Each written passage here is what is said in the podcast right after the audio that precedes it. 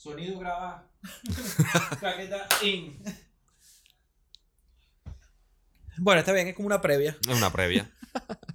Para la gente de Instagram, pues hubo un error técnico y hay que empezar de nuevo. Eh, vamos. Entonces, Vais, vais a parecer que estáis en una película de Nolan con un bucle, un bucle sin sentido que no sabes por qué a la gente le gusta. estaría fino hacer. Porque a mí me encanta de las cosas que vamos hablando en, en el- la vaina. Me gusta el. Hay ciertas cosas de desvariando que yo las haría franela. Camiseta. Ah, O sea, de frases y cosas, ¿no? Entonces, una, el, un Nolan. un Nolan, una de Me Nolan. gusta, sí. Ay, ¿qué es un Nolan? Empecemos rápido. Bueno, no, porque la gente que vio el podcast ya sabe en, Ya el episodio a Nolan. futuro A futuro, que será un Nolan. y que estamos haciendo un Nolan en este momento porque estamos live también.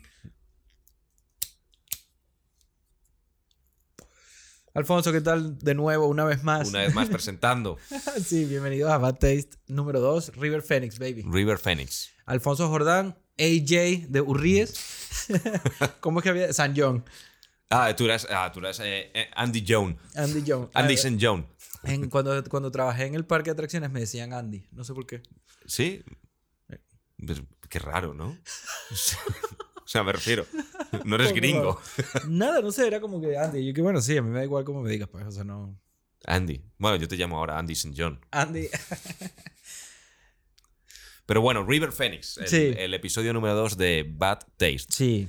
Eh, Bueno, es un episodio que en principio lo íbamos a llamar, eh, eh, bueno, que se llama eh, Lost Youth, Juventud Perdida. Correcto, sí. Y elegimos dos películas, que es Cuenta conmigo y Maya Idaho Privado, Maya un. Private Idaho. Correcto. Lo único que las dos aparecen de River Phoenix y yo te dije que siempre quise hacer un podcast sobre un what if de qué sería de si River Phoenix no hubiese Ah, pero muerto. entonces vamos a mantener viva esa temática, pues. O sea, Sí, a mí me mola. Entonces al Sí. final va a ser un episodio sobre River Phoenix y estas dos películas, al fin y al cabo. Claro, lo único. Lo, bueno, eh, vo- volveremos a desarrollar la teoría. Justo, claro. Sí, Hay que sí. empezar a repetirlo otra vez todo. Coño, en la primera, ¿Mm?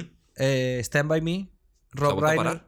No, no se Ah, para. vale, como estaba en O sea, rojo. puedes moverlo siempre que no toques este. Justo. Vale, vale. Rob Reiner y Justo, la primera le dije Rob Reiner, que ya cuando hablemos de Stand By Me hablaremos de él. La segunda, Gas Van Sant. Sí. Y luego la ñapa es una de Sidney Lumet, que ya hablaremos, que es Running Sí. on Empty, que es muy interesante, que además River Phoenix tuvo ahí su nominación al Oscar. La película de. ¿Cuándo es la de Stand By Me? Stand By Me es del 86, Seis, 87. si no me equivoco, 86, justo. Ok. Y Gus Van Sant es la de 1991. Es 1991, justo. No, no tienen nada que ver las temáticas ni las tramas. Nada, absolutamente nada. O sea, bueno, es que nada, porque es que uno es la infancia, otro es la juventud, adolescencia. Y un- una película para mí, que es My- eh, la de Idaho, para mí va sobre el destino y que no puedes luchar contra él, como hemos dicho antes, de, de los, el- los planos iniciales de los peces nadando contra corriente y Sí. que aparece en el plano final, que es no puedes luchar Son contra salmones, esto. ¿no? Yo, yo imagino que serán salmones, pero no, no recuerdo exactamente que no soy un experto en peces. No, pues bueno, creo que eh, cada vez que. O sea, en relación con los otros planos de salmones que he visto, Que he se visto, parecen se bastante. parecen a bastante a los salmones. sí.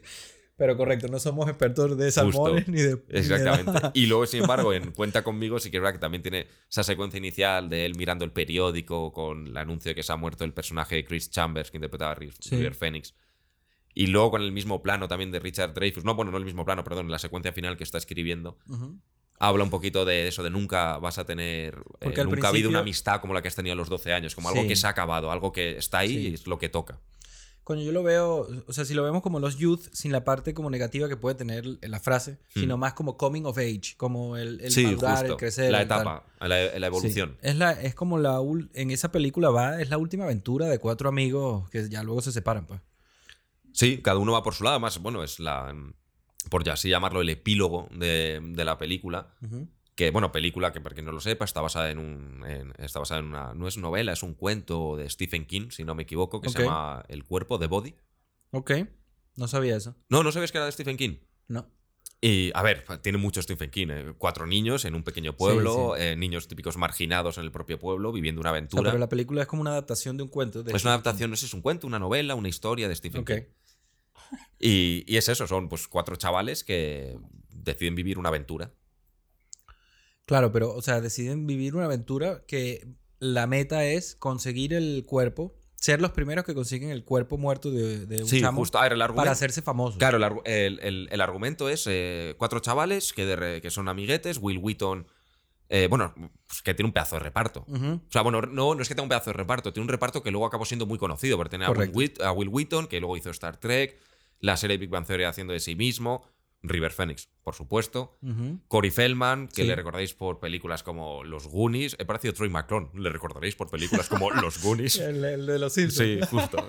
Luego, eh, creo que se llama Papá Cadillac, otra que hizo, o Pink Cadillac, no me acuerdo. Luego Jerry O'Connell, Sí. que aparece en Scream 2, en la serie, en la serie perdón, eh, Crossing Jordan. Y la serie My Secret Identity. Mi Secret Identity, que esa que hemos dicho es antes. muy, muy importante. No importante, sino que yo la vi de Muy de tu pues. infancia. Sí, pero no sé si la gente la conoce o no, pues. Justo. Luego está eh, Kiefer Sutherland, hijo de Donald Sutherland, de, pues, eh, ¿cómo se llama? Los Boys, por ejemplo. La de- Correcto, sí. ¿Cómo se llama aquí en 24. España? La de los vampiros, la de Eh, Jóvenes Ocultos. Jóvenes ocultos. Jóvenes Ocultos. Luego está John Cusack haciendo el hermano de... John Cusack como con 13 años. Sí, Casi. O sea, justo. como 16 Tiene cara como muy de niño, justo. Demasiado. que hace del hermano del personaje de Will Wheaton y bueno, y Richard Dreyfus haciendo de Will Wheaton de mayor. Correcto, sí, él es el que está contando la historia de, de lo que está pasando. Pues. Que Richard Dreyfus, para quien no lo conozca, es un mítico de películas con Spielberg como Tiburón o Encuentros en la tercera fase. Correcto, sí. Y, y Qué va- peliculón ese. es peliculón. Y es un, bueno, es un pedazo de reparto y bueno, pero estos chavales era pues la primera película de River Phoenix y creo que también de Will Wheaton. Y esos son cuatro chavales que Bueno, de- fue lo que lo puso a él en la mira, ¿no? A Sí, River justo. Phoenix, esta sí, ah, creo que había hecho alguna cosita de televisión y algo, pero Pero hay una cosa No de la trama más. y es que ellos se quieren hacer famosos para reivindicarse en el pueblo. como para sentirse como héroes y no ser la mierda que son. Eso es. Ellos son Porque- como los exiliados, ¿no? Los parias. Claro, porque cada uno tiene su propio, su propio, su propio problema. Sí. Porque Will Wheaton, por ejemplo, lo que tiene es que su hermano era el, el querido por todo el pueblo, jugador creo que era de béisbol, universitario, que se muere en un accidente de coche. El Sí. padre no es que odia a Will Wheaton, pero en plan de nunca eres como tu hermano. Estás todo el Sí. día porque Will Wheaton quiere ser escritor. Sí. Dice, estás siempre en las nubes, no eres tu hermano. Y el tío es una carga que lleva brutal cuando el único que creía en él era su hermano. Sí. Luego River Phoenix es como el, el macarrilla pobre del pueblo que nadie se fía Sí. de él, que piensan que es un ladrón y que todo. Cory Feldman hace del hijo tarado que estuvo en la Segunda Guerra Mundial y Del- él parece, o sea, él es un reflejo de su padre. Su padre es un tío traumatizado por la Segunda Guerra Mundial Sí. y Cory Feldman hace de un niño tarado como si fuese un veterano de la Segunda Guerra sí. Mundial. Terry Duchamp. Terry Duchamp, justo. sí. Y que es un poco como que él, él admira tanto a su padre porque ve él un héroe que se sacrificó por su país, pero se ha quedado tarado, la gente le toma por un tarado Sí. y él por defender a su padre actúa también como un tarado, entonces también quiere ser respetado por ello. Y luego. Jerry O'Connell es un poquito el cliché de el niño gordo pringado, básicamente. sí. O sea, no, él no es tiene el más misterio. de todos. El más Para mí es el personaje que menos me, me importa, la verdad. Sí, o sea, bueno, es el que Es el- men- se necesita porque está ahí, porque es el cliché, por así decirlo. Pero no tiene También tanta personalidad como puede tener. Sí, pero no es Gordy en los Goonies. No, no es Gordy en los Goonies. Claro, o sea, no tiene tanta personalidad, por así decirlo. No, Gordy es mucho Justo. más de pinga. Entonces, claro, esos cuatro que son considerados una mierda o son jodidos por sus hermanos mayores, quieren encontrar ese cuerpo para salir en el periódico, para aparecer como héroes. Es más, el personaje de, de Bernd Te- eh, Tessie, eh, que es Jerry O'Connell, se lleva un peine. Y dice, ¿para qué te traes un peine en esta aventura de ir a buscar un cuerpo? Y dice, pues para nos hace una foto al periódico para salir bien peinado. O sea, quieren Sí, eso, que sean, plan. que sean reconocidos como unas personas normales y corrientes, un poco como héroes al fin y al cabo. La verdad es que la película es burda de pinga. Claro, ellos quieren quedar como los héroes del pueblo, porque además dicen héroes, este carajo Sutherland también está buscando lo mismo cuando va a buscar el, el Justo, cuerpo. exactamente. Que lo encuentran, que lo encuentran dos como de su pandilla. Claro, porque estos se enteran porque el personaje de Jerry O'Connell escucha a su hermano, que es de la pandilla de, de, Keith- eh, de Kiefer Sutherland, que es como el líder macarra, el hermano mayor de River Phoenix y tal, y son como los matones. Y en realidad es un poco cómo acabarían siendo estos personajes de River Phoenix, Will Wheaton y demás, si se fuesen por el mal camino. Exactamente, eso es correcto, Justo. sí. Es lo, es lo que, les, lo que les depara, pues. Claro, y donde se ve un poquito lo que dice al final de la película el personaje de Richard Dreyfuss de nunca vas a tener amigos como los que tienes eh, a los 12 años. Y de Dios mío, ¿quién los tendría? Sí. un poquito el rollo de nosotros somos mejores amigos que vosotros, porque a los 12 años es donde está la verdadera amistad. Sí, Un poquito como que te intenta vender eh, Cuando estamos, ese tema. Sí, es que es, re- es recurrente además, porque cuando están en la fogata, hay una. Él dice, Richard Dreyfuss narrando el- la parte, dice como que estábamos hablando de todo lo importante antes de. que se hablaba antes de conocer a las chicas. Antes de conocer a las chicas, Sí. justo, es verdad. Entonces es como ese momento de, de inocencia total. Justo. O sea, Además, previa a la fumando atracción. cigarros, en plan, le he robado cuatro Sí. Wistons a mi padre. Nos lo fumaremos después de cenar, que es cuando mejor sientan. En Esa plan de, escena Si sería- no sabes ni fumar, ni siquiera te tragas el humo, ¿sabes? Coño, yo creo que el Corey Feldman sí se lo tragaba. Upa. Cory Fe- bueno, es que Feldman empezó fuertecito. Yo creo que Es el sí que más joven empezó de, no los, sé. de todos estos. Sí, pero esa, esa, es- esa escena, esa secuencia sería yo creo que quizás sería criticada en este momento. Como que posible. incita a... Como que incita a fumar. Puede ser. Pensé en eso, ¿no? O sea, en aquella época estoy seguro que eran cigarros de verdad y el que se supiese tragar el humo se lo Sí, sí. tragaba. A lo mejor hoy en día, no sé, en películas de Hollywood se utilizan algún tipo de cigarro especial falso para un niño pequeño. Probablemente, no tengo ni idea. sí. No creo que le... Ahora, dependiendo, si es Robert Downey Jr., tienes un padre que es Robert Downey, Robert Downey Ujú. que te obliga con nueve años a fumarte un porro para rodar un cortometraje. Ahí, por eso acaba como acaba eh, Robert Downey Jr. Sí. Por un momento de su vida, pues. por un momento de su vida. Ya luego se rehabilitó, se puso un traje volador y empezó a generar millones. Exactamente. Dice, pero antes tuvo un pasado que la gente habláis de Charlie Sheen, pero A mí me ojito gu- Robert sí. Downey Jr. A mí me gusta mucho Kiss Kiss Bang Bang, de esa época de Me él. encanta esa película, de sí. Shane Black, que hablaste de ella, si no me equivoco, la primera temporada. Sí, ajá. Entonces, coño.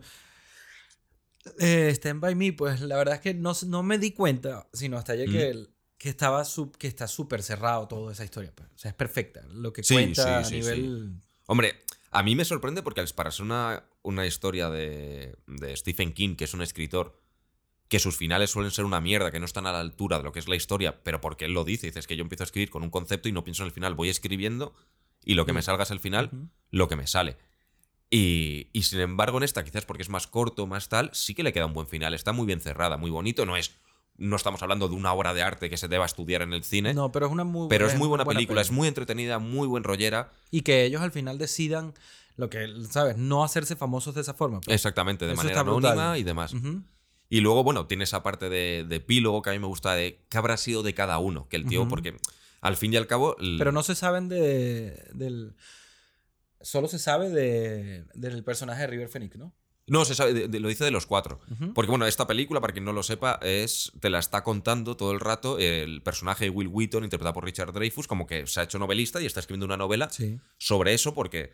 eh, bueno, la película empieza con un plano en el que está en el coche y en un periódico donde ve que el hombre Chris Chambers, que era River Phoenix, ha sido muerto apuñalado en la garganta en Sí. un atraco. Eso es. Y además pone abogado, como que llegó a ser abogado. Sí. Entonces al final te cuenta, lo dice, joder, pues le vi una vez en un restaurante, pero no le saludé, lo que te da a entender que no se ven desde esa, desde esa edad, porque Sí, era cuando dice, ¿no? pasaban, pasaban como al instituto y el propio River Phoenix le dice, dice, tendrás que hacer nuevos amigos. Y dice, ¿por qué? Yo quiero ir con vosotros. Y dice, no, tú eres mucho más inteligente y más válido que nosotros, tú vas a ir al instituto, nosotros vamos a ir a la preparatoria para conseguir un oficio con lo que sea. sí. Entonces ahí te empieza a contar de que en realidad River Phoenix consigue salir adelante y se convierte en un buen abogado Sí. un gran defensor de causas injustas De porque hecho, muere. fueron juntos, ¿no? El personaje de... eh, ¿Cómo se llamaba?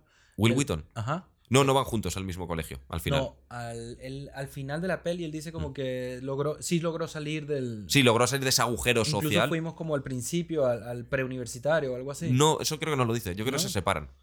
Y eh, bueno, pues el tío muere intentando salvar, o sea, detener un atraco en un restaurante, entonces la apuñalan y muere casi al Sí. instante en el cuello. Luego, por ejemplo, el de Cory Feldman intentó alistarse como cuatro o cinco veces en el ejército, no lo consigue y se dedicaba a hacer ñapas por el pueblo. Ñapa, y eh, eh, arreglos, reparaciones, Eso. justo. Y Jerry, y Jerry O'Connell, eh, no me acuerdo del personaje de Jerry O'Connell que hacía, la verdad. Es que yo creo, no sé si decía un nombre de negocios, a lo mejor, o tenía algún Puede ser, negocio sí. o algo. Sino que cada uno sigue su camino, básicamente. Sí. A mí me recuerda esta peli a una peli que no sé si has visto que es de... Es el mismo... Un escritor eh, relata una parte de, de su vida, pero va de béisbol. Son como una Ah, pandilla que, que vota...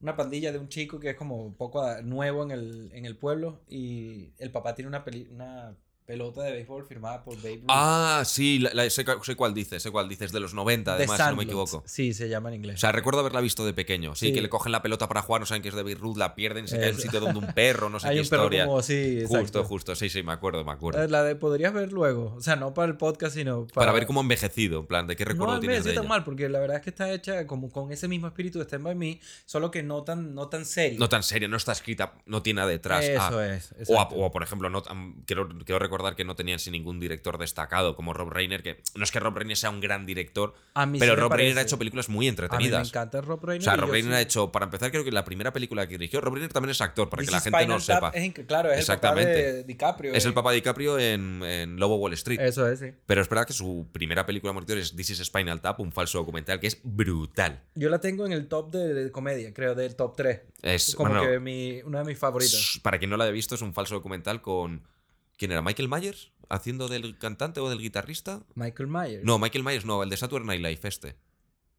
El, que, hace- el, que, el de la secuencia Sí, sí, con los no Marshall. el nombre. No somos Bueno. expertos en nada. Y, pero bueno, es súper divertida. Yo Sí, se la recomiendo a todo el mundo. Y una banda sonora brutal. Ujú. Eh, bueno, compu- compusieron canciones propias para el falso grupo de rock. Sí, no, y, y cuando yo estuve haciendo la, como la reseña, Mm. varios que si el que hace de baterista o vainas así son personas que están relacionadas con, Con la música, de la ¿no? música, sí. A nivel de producción Justo. o de artistas y tal. Luego también Rob Reiner tiene el, eh, La Princesa Prometida. O sea, por ejemplo, de las mejores películas de aventuras Que yo de lo la voy a buscar porque la, la- la- o sea, la filmografía de Rob Reiner es una caimanada. Luego también tiene Cuando Harry encontró a Sally. Ajá. y algunos hombres buenos. Y un, y un chico llamado Norte, se llamó North a secas en versión original, que es una película sin más, con Elijah Wood de jovencito y con Bruce Willis haciendo como del conejito de la suerte. Era algo muy raro lo que hacía Bruce Willis. Bueno, Misery, ¿no me dijiste que también era de él? Misery, Misery creo que sí, creo que es de, de Rob Reiner, sí. Sí. Y Misery es otra adaptación de Stephen King. ¿Ah, sí? Claro, y A Few Good Men es la de... You can't handle the truth. Esa, justo. ok. Es un buen. a ver, comparando directores hoy, porque la otra es eh, My Idaho Privado, que es Gas Van Sant, me parece mejor director Gas Van Sant, pero me parece que Gas Van Sant tiene muchas. tiene peores películas que Rob Reiner. O sea que la peor de Gas Van Sant me parece que es muchísimo peor que la peor de Rob Reiner. Puede ser, lo que pasa es que con Gus Van Sant yo tengo una, puede ser que tenga una opinión, eh, a mí la parte de Gus Van Sant que más me gusta es la que es más, Más él, dices. un poco más onírico todo, más... My Idaho Privado, Elephant, por Elephant, ejemplo. Elephant es una obra Last maestra. Days, Last, Last Days, Days está muy y, bien. Y Paranoid Park, Paranoid Park sobre todo es la que más me gusta a mí. Luego tiene eh, el indomable Will Hunting, que es muy entretenida. Claro, está bien, aún pero así. no es, no es Gas Van Sant. O sea, no. Es Gas Van Sant que gusta. Es o como menos que me Lynch gusta a mí. cuando hace la historia sencilla. Exactamente. Y que aún así, lo digo, me encanta, pero a mí me encanta por Robbie Williams. La de, sí. Bueno, Casey Affleck a mí me gusta en esa peli. Casey Affleck, sí, justo, que es cuando nadie sabe que se apellida Affleck. Es simplemente, Sí. eh, eres el tío que aparece todo el rato pegado a Ben Affleck. sí, sí. Pero luego, por ejemplo, tiene Psycho, que intentó hacer una adaptación Eso es, sí. de psicosis y Sí. lo que hizo fue grabar plano por plano exactamente lo mismo. Sí, sí, Una correcto. mierda de película como un piano de cola. Pero él mismo dice que fue un experimento. Pues él Sí, no- sí, fue un lo- experimento, pero, pero, sea, te salió, cuando- pero le salió mal, o sea, me lo- refiero. Lo que Alfonso está diciendo, para la gente que no, para la gente que no estudió cine, es que replicó la forma exacta Justo, la, misma composición de los planos, todo. Sí, exacto. O sea, es la misma película. hecha- Claro, no es un remake, es. No. Es voy a hacer la misma película, pero con otros actores y a color. Sí, Básicamente. Coño, si la ves como un experimento, es interesante ver el sí, experimento. sí, no, no. Yo, y yo la vi eh, y, la vi gustoso, en plan de por verla, pero dije, oye, pero es que mira, no me estás contando nada nuevo. Ni siquiera tienes la creatividad y la genialidad que tiene Hitchcock a la hora de dirigir y de utilizar la cámara. Sí. Es- simplemente es, joder, es, no sé cómo decirlo, es como intentar hacer una coreografía de Michael Jackson. No te va a salir igual que Michael Jackson. Sí. Puede salirte bien, porque bailas bien, pero no estoy viendo nada nuevo. Estoy viendo algo que ya he visto peor, por así decirlo. Sí, correcto. o Como sea, experimento, guay, pero es una mierda. Yo, a mí me daba curiosidad para ver si, cosa cuando, cuando vi que esa era la intención, de decir, bueno, es un experimento, voy a intentar hacer esto de esta forma, me parece interesante ver si el, el suspense o, o Mm. se mantiene, qué tanto pierde el suspense por el paso del tiempo con, con su relación con la generación a la que le habla, pues. Sí, bueno, se podía ver así. Entonces, eh, pero no, o Sí, sea, va, porque pero no es una peli. es una película que hoy en No día una peli. acojone, y en aquel momento sí que acojonaba. Sí, correcto, exacto. No, no acojona la nueva, la del pues. Tampoco, nada, cero. No. O sea, da, mi- da- da miedo lo mala que es. Paranoid Park, a mí hay un plano de que el cara... Paranoid Park va de un patinetero que Ujú. como que bueno, corriendo, no la he en la- visto. que corriendo como en las vías del tren, algo así, lo, los intenta, lo intenta sacar un segurata, un Ajá. seguridad, y el seguridad como que se tropieza, se cae y el tren se lo lleva y le corta la cabeza o algo, pues y lo mata. Eso es lo que, de esa es la trama. Entonces, está contada de una forma como si imagínate que te pasa eso mañana. ¿Sí? Y entonces lo que te cuento es la historia como tú en la neblina de culpa, con mierda, maté a alguien. Entonces. es Más el Gas Van Sant que mola de Eso es. más profundidad, o sea, conflictos internos, porque me refiero, el, la- eh, eh, bueno, sí, el Vigilante tiene algún poquito de conflicto interno, pero me dejo privados todo el rato conflictos internos del personaje. Lo que le pasa afuera le da igual, porque ni se entera, se queda dormido. ¿Cuál es la trama de My Own Private Idaho que no, como ya se borró y lo volvimos a hacer, no hemos hablado de Es eso? verdad, cierto.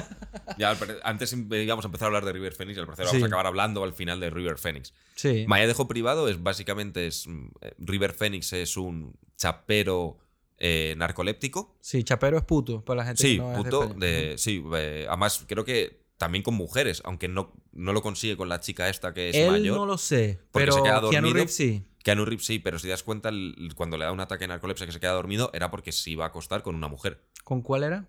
Con la, la chica, la mujer está mayor que la recoge en un coche al principio de Ah, la película, sí. se la lleva a una, de la película, se la lleva a una mansión y tal. Sí, que él incluso dice que casi nunca lo recoge una mujer, pues bonita. Justo.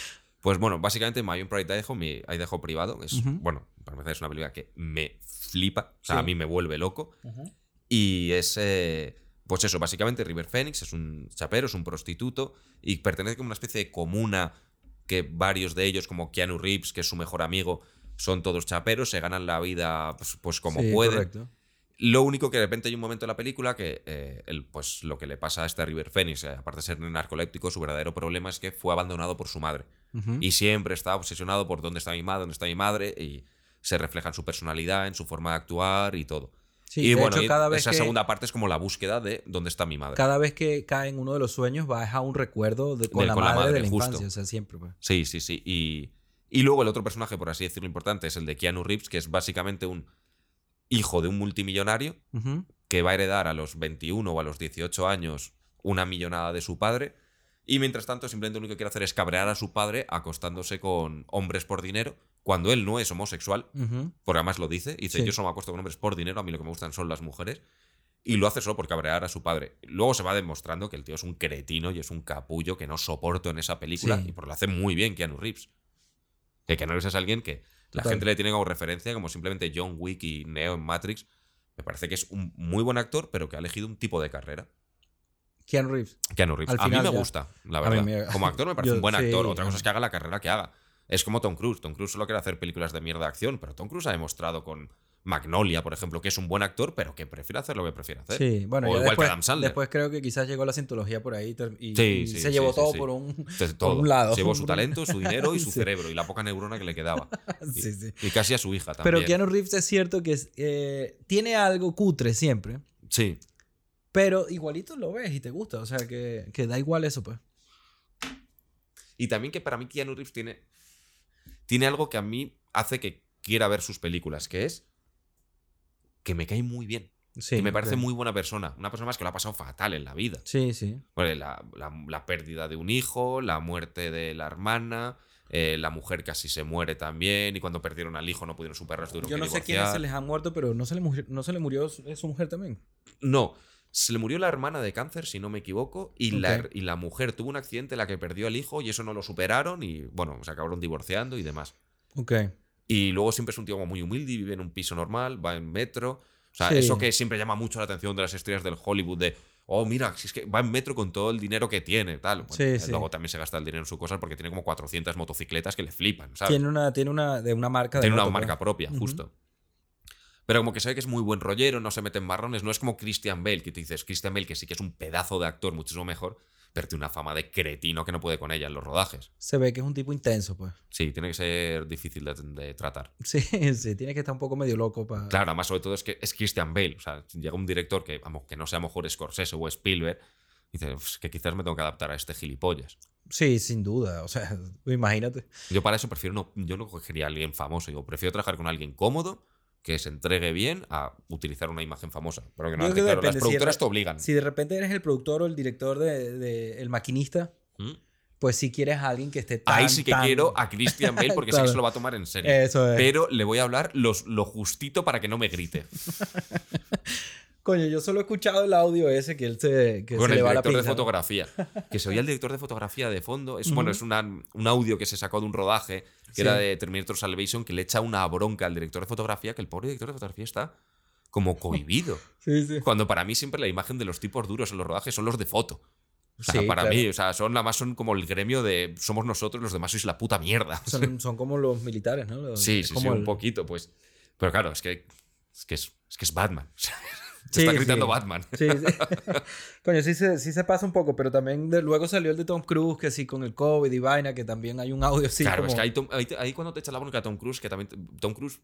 O sea, cuando te echa la bronca a Christian Bale, te está echando la bronca Christian Bale, que está loco. Sí. Cuando te echa la bronca a Tom Cruise, parece que te la está echando el 10% de la industria de Hollywood, con todo lo que produce ese pavo con Paramount. Coño, yo creo que prefiero trabajar con Christian Bale que con Tom Cruise. Si yo prefiero trabajar con Christian Bale que con Tom Cruise, pero con Tom Cruise te ahorras el dinero de, de especialistas. Eso está fino, pues si yo fuese actor, yo creo que lo que más disfrutaría podría ser adquirir nuevas habilidades o. Sí. Sí, para un personaje. Como se hacían en la época dorada de Hollywood, que cogían los actores y dice, pues vas a empezar a un estudio, y dice, ah, una chica guapa, un chico guapo con talento. Bailar, cantar, interpretación, te preparamos. Y repente, pues, como si fuese un militar. Y ahora, a la vida real. Sí, Luego ya muchísimo. adictos a la heroína, muerto, a buscar otro. Coño, se muere con. supo- Por todos los documentales, cuando lo dicen en vivo, o sea, cuando hablan del- de, River Phoenix, De River Phoenix. hablan de eh, un speedball, que era la mezcla de cocaína con heroína. Pero entiendo que el, el- la- la- el Mm. reporte de, eh, toxicológico Toxicológico, sí, el informe. es morfina realmente lo que tenía. No, porque la- yo creo que en, el- en- en ese informe médico a la heroína la llaman morfina porque al fin y al cabo la heroína viene de la morfina. Claro, pero Entonces, son- claro, pero en realidad distintas, pues. cuando se aparece morfina es heroína directamente. Ah, vale, ok, está bien. Es, es- bueno, proviene más, proviene de la amapola, si no me equivoco. Sí, eh, sí, sí. Ambas. O sea, es, es un derivado, si no me equivoco. Sí. Y, y Bueno, bueno, del- un speedball de que fue lo mismo ¿no? que mató a John Belushi. Es opiáceo. Es opiáceo, sí. Que es, lo, es la misma mezcla, esa mezcla de, de, de speed, que llaman speedball, que es Sí. heroína con cocaína. Es lo que mató a Jim Belushi o John Sí. Belushi. Nunca me acuerdo cuál es el que. el de Jim, los, ¿no? Jim, ¿no? El de los Blues Brothers. ya no me recuerdo. O no, es John Belushi. Bueno, John. El bajito que está muerto de los hermanos Belushi. El, el de los Blues Brothers, el que no es Dine Icon. Eh, exactamente, sí. De Sa- Saturday Night Live el también. de Saturday Night Live, una leyenda. Sí, una Como. John Candy. Como John Candy, correcto. Sí, toda, toda, esa- toda esa cuadrilla, ¿no? Esa Toda esa pandilla, cuadrilla que, esa- de- que han muerto de Saturday Night Live, que luego estaba, ¿cómo se llama el otro? El de los 90, con, que te aparecía con Adam Sandler. Que era el gordito, el de la salchicha peleona. El de- Sí, que también se murió, pues. Que también se murió porque le gustaba, le, le flipaba John Candy y ahorita. Belushi y decía, quiero acabar como ellos. Sí, sí. El que no era, o sea, bastante gordo, pues. Sí, sí, no me acuerdo Eh, ahora del así siempre sí, que además loco. eh, en, un especial de Netflix que tiene de, de stand-up comedy. eh, Él es el samurái en Beverly llama- Hills. Algo ¿Eh? así. Samu- Samurái en Beverly Hills. Sí, sí, que es la salchicha peleona, se llamó aquí en España. sí, una traducción de mierda. Eso está en el nivel de Sí. jungla de cristal. Sí, cierto. Weón, salchicha peleona es porque él era la- él representaba la salchicha. Pues sí, porque pues, estaba gordo, imagino. Ese título no saldría hoy día. No, no, ni de coña, ni de coña. No me sale ahora el nombre. Además, es que en el especial de Netflix de Adam Sandler le dedico una canción, el del 100% Fresh, que Yo es voy a- un a buscar especial el buenísimo. Sí, salchicha peleona. Y. Y bueno, pues eso, es, lo que le mató es eso, pero al parecer lo había ingerido eh, por. eh, Coño, Chris bebiéndolo. Farley, vale. Estamos Chris hablando Farley, de Chris justo. Farley. Sí. ok. Pero bueno, ¿Cómo llegamos a Chris Farley? Gente que se pasa con. Ah, claro, por cómo se Con la droga. Phoenix, sí, es cierto. Coño, lo que yo creo, yo no sé por qué había bloqueado este El recuerdo de el pedazo de conocimiento de que eh, John Frusciante está mezclado con a nivel por lo menos de caso circunstancial de que estaba ese día pues supuestamente fue el que le dio el vaso con la droga y la vaina lo dicen dos personas Lo dicen dos personas que sí que es verdad que. Bueno, para que no lo sepa. ah, a lo mejor luego retomamos y hablamos del origen de River Phoenix y cómo llegó. sí Pero en el momento de su muerte, que fue en el Viper Room, un garito de, de- de Johnny Depp de Los Ángeles, Sí, donde era una discoteca, una que él fue ahí a tomarse algo, que había quedado con Flea, el bajista de los, Flea, Red, sí. eh, de los Red Hots. porque que la gente la Venezuela Flea no lo va a pillar Flea, se escribe Flea, yo digo Flea, nunca he escuchado su nombre. Flea Flea. Ah, sí sí Para España, Flea. sí exacto Y que iba a tocar con él, que eran amiguetes de los Red Hot. Estaba John Frus- eh, que es el de. Era el guitarrista, guitarrista, sí. de aquel momento de Red Hot. Pues el tío llega hasta a mitad del rodaje de una película, además, y dice, ah, va, ama- al día siguiente tenía que ir a rodar. sí la, la del thriller no La- Eh, sí, justo, la de Dark Blood, habíamos Sí, dicho. correcto, ajá. Justo. Y nada, entonces, sí, creo que lo dice Samantha Mathis, su novia de aquel momento, sí y otra persona, es, sí que el tío estaba como cansado y, joder, necesito desconectar, en plan, necesito una cerveza. Y dice, toma, esto te animará. Y al parecer le, le debió de dar, se dice, eh, cocaína y heroína con, con whisky. sí Un- un- una bebida lo más normal, la Sí, verdad. sí, un, shotcito Sí, justo. Y el tío, claro, le, le dio en el segundo, empezó a estar fatal. Sí, porque todos los todos narran lo mismo, pues como Mm. que ahí mismo dijo, mira, algo está mal. Sí, sacarme de aquí y tal. Es más, John Frusciante se encerró durante días en, en la Sí. casa, esta que habías comentado antes, acojonado pensando que le iban a detener. Y también culpable, en cierto modo, pero Fue Johnny Depp. yo no le culparía. Johnny Depp Fue supuestamente. yo de ver que acercó y digo, tío, que ha sido un accidente, ¿sabes? Sí, relax. Y ni siquiera, el, el tío, más luego habían encontrado que también había consumido cocaína antes, alguna Sí. cosita y Ya tenía diazepam para la ansiedad. Y... Te estaba tomando diazepam y marihuana para la ansiedad. Eso. No tenía suficiente con una. no, no. O sea, el- bueno, es que realmente lo mata es la combinación de muchas drogas. La combinación de todo. Y sobre todo a mí lo que me da pena, que aparece en todos los documentales porque quedó grabado, porque cuando le sacan fuera pierde el conocimiento y es la llamada de teléfono que Sí, hace sí. Joaquín Phoenix, porque eh, River murió con 23 años. Joaquín en aquel momento tendría 19 o por ahí, o sea, era un, era un niño. La llamada de la emergencia es de por favor venir, se está muriendo mi hermano. Sí. O sea, una y ahí cuando salió Flea, Flea, fue el que la acompañó en la ambulancia al hospital para que no fuese su hermano pequeño, que también estaba su hermana Rain. sí. Estaban las dos allí. Y de O sea, y es hecho, traumatizante escuchar esa lo- a mí me desespera el policía diciéndole cálmese. O sea, es Claro. como que marico. O sea, está bien, sé que me tengo que calmar, pero Claro, no me voy a calmar. pero no puedo. Sí, no sí. puedo. Como me desesperó escuchándole, pues la escuché ayer otra vez. Y justo, y murió eh, esa madrugada, que era el 31 de octubre, que además Viper Room, el garito este de, de- de Johnny Depp, durante, yo que sé, hasta que cerró definitivamente, se tiró a lo mejor 20 o 30 años, cerrando todos los 30 o 31. Pues claro, como empezó la noche del 30, pero murió la madrugada del 31, no sé si qué día cerraba, creo que la del 31, entonces nunca habría en honor a Ok. River Phoenix. ¿Durante cuánto tiempo? Pues hasta que cerró el garito, definitivamente, si no me equivoco, 20 años, una cosita así. Sí, el- estuve viendo que el día siguiente fue tipo Kurt Cobain, que mucha gente se reunió como tipo santuario en donde se murió y tal. Que luego aquí viene lo de mi teoría, que, bueno, la- ese último día antes de morir le vio alguien que era muy joven, muy desconocido, solo aparecía en la serie Problemas Crecen. Y Estás más. vendiendo la teoría desde Sí, mi teoría que es entrada. Leonardo DiCaprio.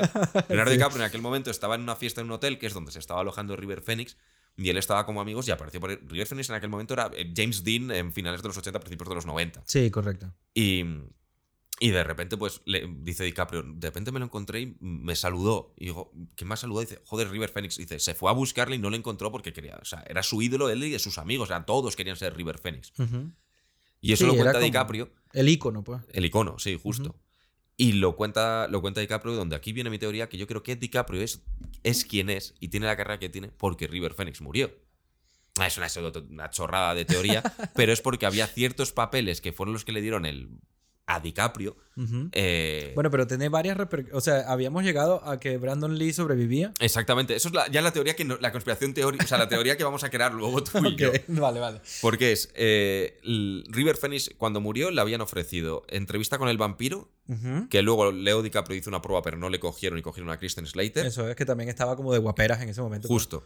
Luego Safe Passage, que hacía del hijo de Susan Sarandon, que eso fue al final para Sean Austin. Y luego, eh, para DiCaprio, le- eh, también tenía la de Total Eclipse, Mm, que querían no a River visto, Phoenix ¿no? y lo iba a aceptar, y lo hizo DiCaprio. Y luego, para mí, la más importante es Basketball Diaries, Diario de un Rebelde, Sí. que al final la hizo DiCaprio y querían a River Phoenix, que lo habría hecho brutal, pero ahí DiCaprio es verdad que junto con Gilbert Grape son sus dos mejores papeles de los 90, que fueron... Bueno, por, por quien ama a Gilbert Grape, eh, Sí. fue, fue su primera nominación a actor secundario. Es una caimanada ahí. pues. Sí, hace a más de un chico con un retraso mental y lo Sí. hace muy, muy Esa es bien con muy Johnny Depp peli también. sí. Y la mamá gorda que no sale. ¿sabes? Y al final, eh, y bueno, y esta que es Basketball Diaries, que querían a River Phoenix, que es, hace de un... Es una especie de biopic de la juventud de un poeta neoyorquino que durante su adolescencia se volvió adicto a la heroína, donde aparece también Mark Wahlberg y demás. Para mí esa, esa Sí, película correcto. es la que fue Voy a convirtió... agarrar el, el- este momento. Dale. Eh, fue la que convirtió en ese preicono que fue DiCaprio en los 90 antes de Titanic. Correcto. O sea, estoy seguro que mi teoría es que James Cameron hubiese cogido a Ri- a River Phoenix si eso sí hubiese estado vivo y hubiese hecho esos papeles. Titanic, coño, no sé si Titanic le pega a River Phoenix en base a lo que hizo, pero quizás sí, pues. No, no te digo que lo aceptase, ¿eh? te digo que probablemente lo hubiese querido. Que se lo. Ah, sí, ok. Como Claro, para porque- su casting. Porque a, a Leonardo DiCaprio le cogieron por Titanic porque había hecho mucho ruido y muy buena interpretación por esas películas en los 90. Sí, correcto. Y ya luego, pues ya Titanic le abrió las puertas de todo. O sea, el 50% del presupuesto de la playa era el sueldo de DiCaprio que había subido su caché por Titanic. Sí, al fin y al cabo. A ver, una de las cosas que me recordó eh, la peli eh, Idaho. Idaho. Ah, bueno, Ah. espera, falta la otra, la- Sí. el otro papel que habíamos dicho. ¿Cuál? Le querían Sí, sí. para la del cuervo, de Alex Proyas. Claro. La que acabó haciendo eh, Brandon. Lee, que muere en el rodaje por un disparo. Epa. Ahí va.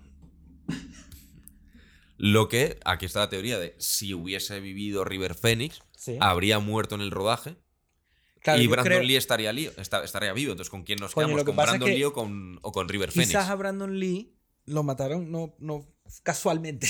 Yo soy de las teorías de que las tríadas chinas querían seguir vengándose de su padre matando a su hijo. Por eso, entonces quizás Brandon Lee hubiese muerto igual, solo que en otra peli. O quizás River Phoenix habría muerto por equivocación por parte de las tríadas chinas y Brandon Lee decide, ya se da cuenta y decide vengarse de River Phoenix y de su padre. Te ves una buena peli. Sí, sí, ti- tipo con Fury. o- Con ¿no? Fury, Sí. justo. Ok, bueno, ahorita seguimos explorando la vaina. Solo te quería decir que el- eh, una de las cosas que no hemos dicho de Idaho, que sí lo dijimos, pero antes de que se Sí, cayera antes de que se vaina, nos jodiese el O audio. quizás lo dijimos fuera del aire. Y Mm. fue que. ah, o sea, tú lo dijiste ya porque obviamente viene de una obra, ¿no? Sí, es verdad, Dijo Privado empezó primero siendo basado en un... Bueno, inspiró a Gas Van Sant en la novela de La ciudad de la noche, John Recchi, o Ron Recchi, como cojones se pronuncie. Y, y de ahí pues cogió una idea, escribió un boceto y luego acabó inspirándose en Enrique IV y, posterior. Y Enrique IV segunda parte, Enrique V o lo que sea de Shakespeare. Y sí Hay que es verdad que tiene Ajá. toques muy shakespearianos. O sea, parece Total, una obra de sí, teatro la película sí. a veces. Esa, esa parte, cuando llega el que es como el jefe de todos ellos. Sí, ¿no? eh, eh, Bob Pigeon. Ok. que es, significa Bob, eh, bueno, Bob Paloma. Sí, y es como que representa un poco como la paloma. Por una parte, parece como la paloma de la libertad, porque yo os voy a liberar, a hacer lo que queréis con la vida. Pero por otra parte, la paloma es como el, el- la mascota del mendigo, un poquito, porque es un mendigo el tío.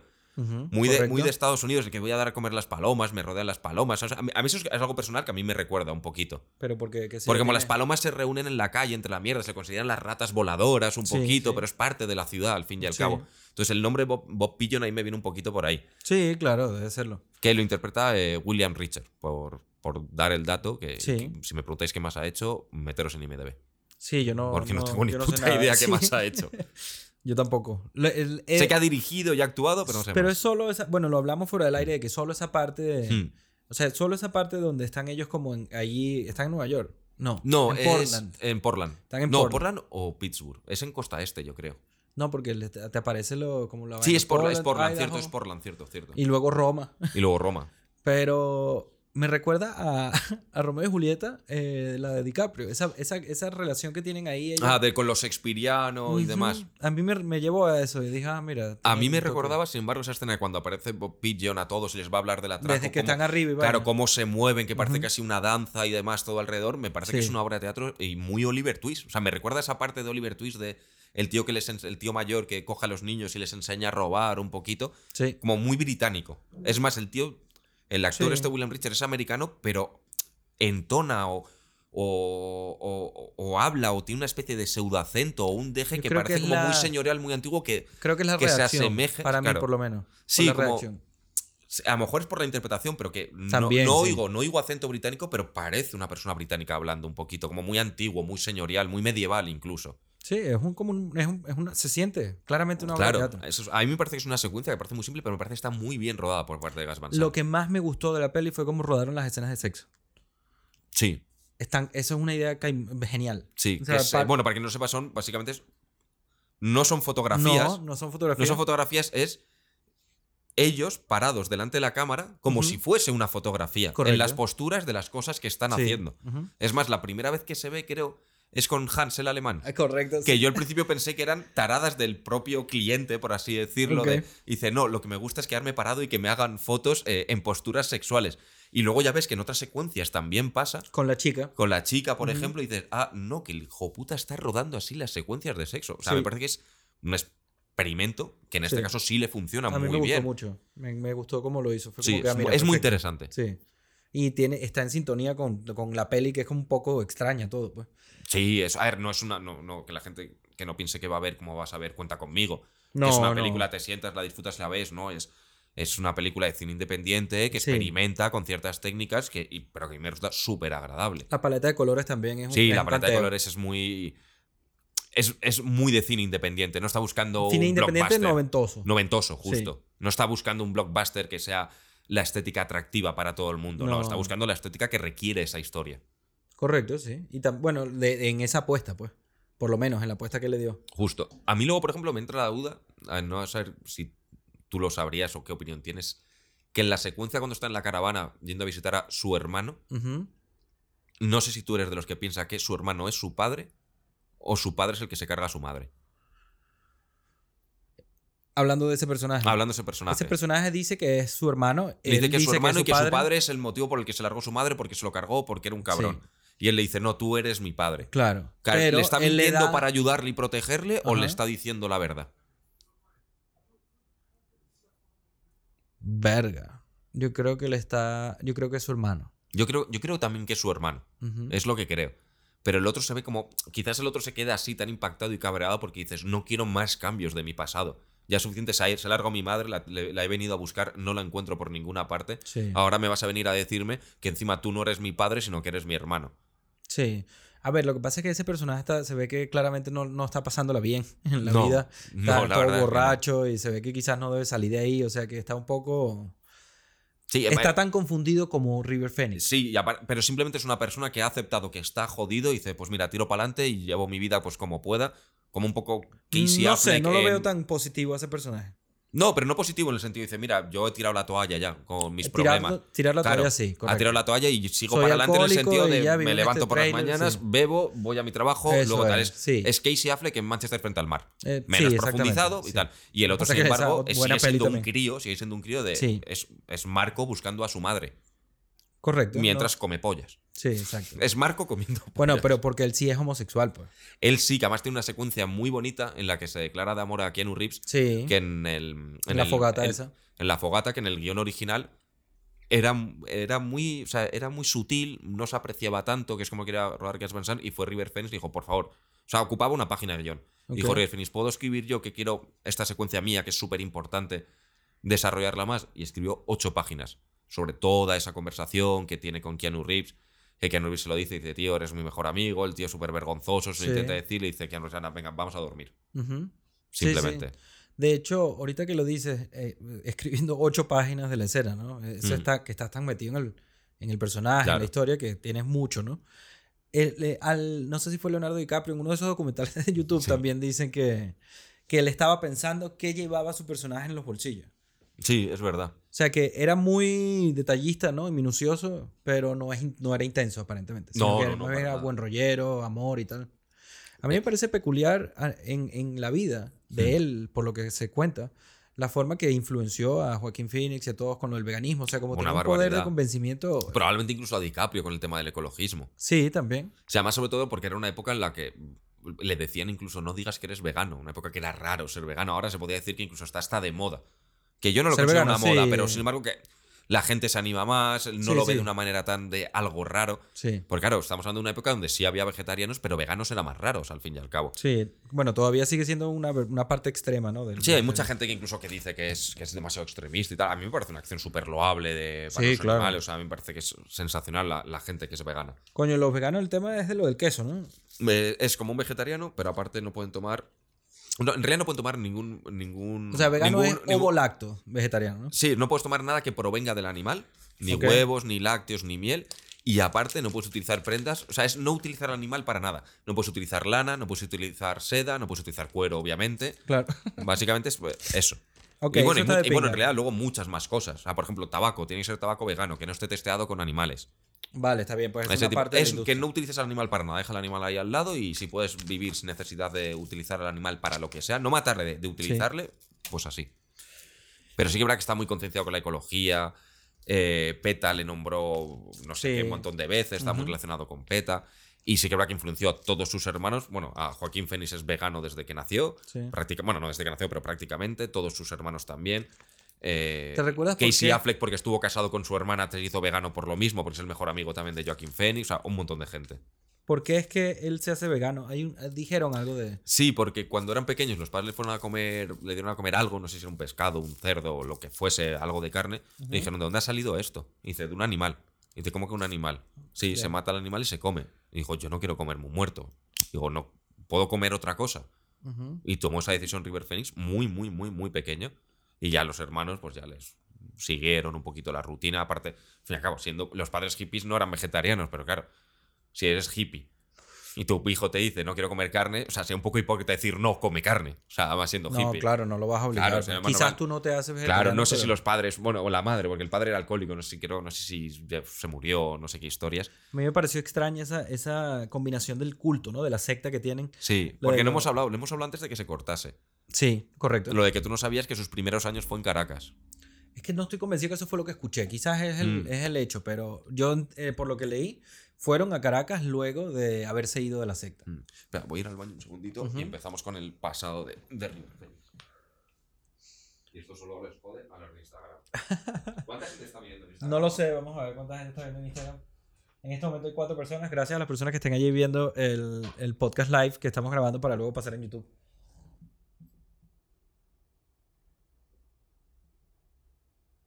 River Phoenix, baby. ¿Les gustan esas pelis? La de River Phoenix y. Bueno, no, las, dos son de River. Les gusta Stand By Me y. ¿Cuál es la otra? Ah, My Own Private Idaho. Son buenas pelis. Yo la vi una ayer y la otra la vi la semana pasada. Stand By Me ya la he visto mucho, la tengo bastante vista, pero bueno, siempre me encanta verla otra vez. Es como la última aventura de, de preadolescentes. Y la otra, yo creo que va un poco más de la soledad, de- del amor, de conocerse uno mismo, de la vida, como el río y tal. Tan finas las dos. Especialmente la de Gus Van Sant. Tiene ese toque noventoso que recuerdo como cuando empecé a ver películas indie.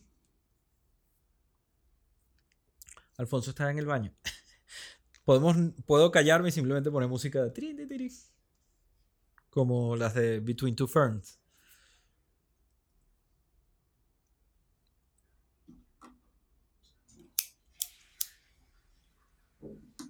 Lo bueno es que yo voy a aprovechar para ir para el baño, entonces lo voy a dejar a él haciendo lo mismo que estoy haciendo yo. Te toca solo, one on one, con el live. Voy al baño también. ¿Te paso una cerveza? Sí, dale.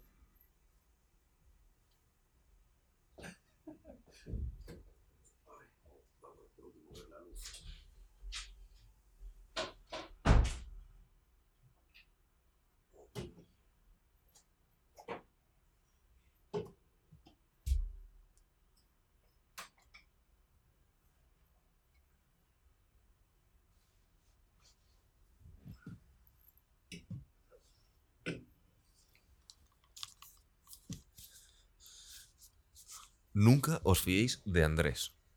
En, la puta vida.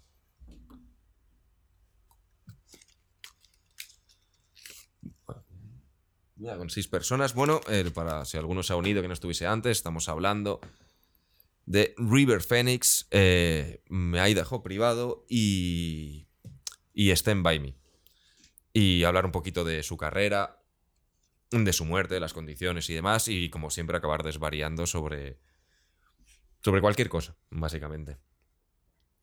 Y hablar de, de Keanu Reeves, que mal nos cae en Mayay dejó privado, a pesar de que la vida real nos cae muy bien. Y bueno, también hablaremos un poquito de Un lugar en, eh, un lugar en ninguna parte, Running Empty, película de Sidney Lumet, que tuvo una nominación. Una nominación a actor secundario River Phoenix, con lo cual no sé por qué, cuando en realidad es el protagonista de la película. No me acuerdo quién se lo quitó ese año. Creo que el de mejor actor era Esencia de Mujer. En el año 91 quizás fue uno de los nuestros, Joe Pesci, si no me equivoco. ¿Eso no fue 90 o 91? Ya ha vuelto. Creo que te fue muy estoico, ¿no? Nada, he empezado a, repasar. Les estaba dando la chapa un poquito. Ay, bueno. Te ahí. Sí, habiendo hecho ya un, un break, lo que podemos decir es que estamos preparando con, para mí, en- puntualmente, es con rememorando un poco lo que, se, lo que hicimos, lo que hice el año pasado en Halloween y tal, ahí, que nos un poco la semilla de todo. ¿Cierto? Pero que vamos a hacer eh, live. No, yo me imagino que para eso sí lo haremos en Twitch probablemente.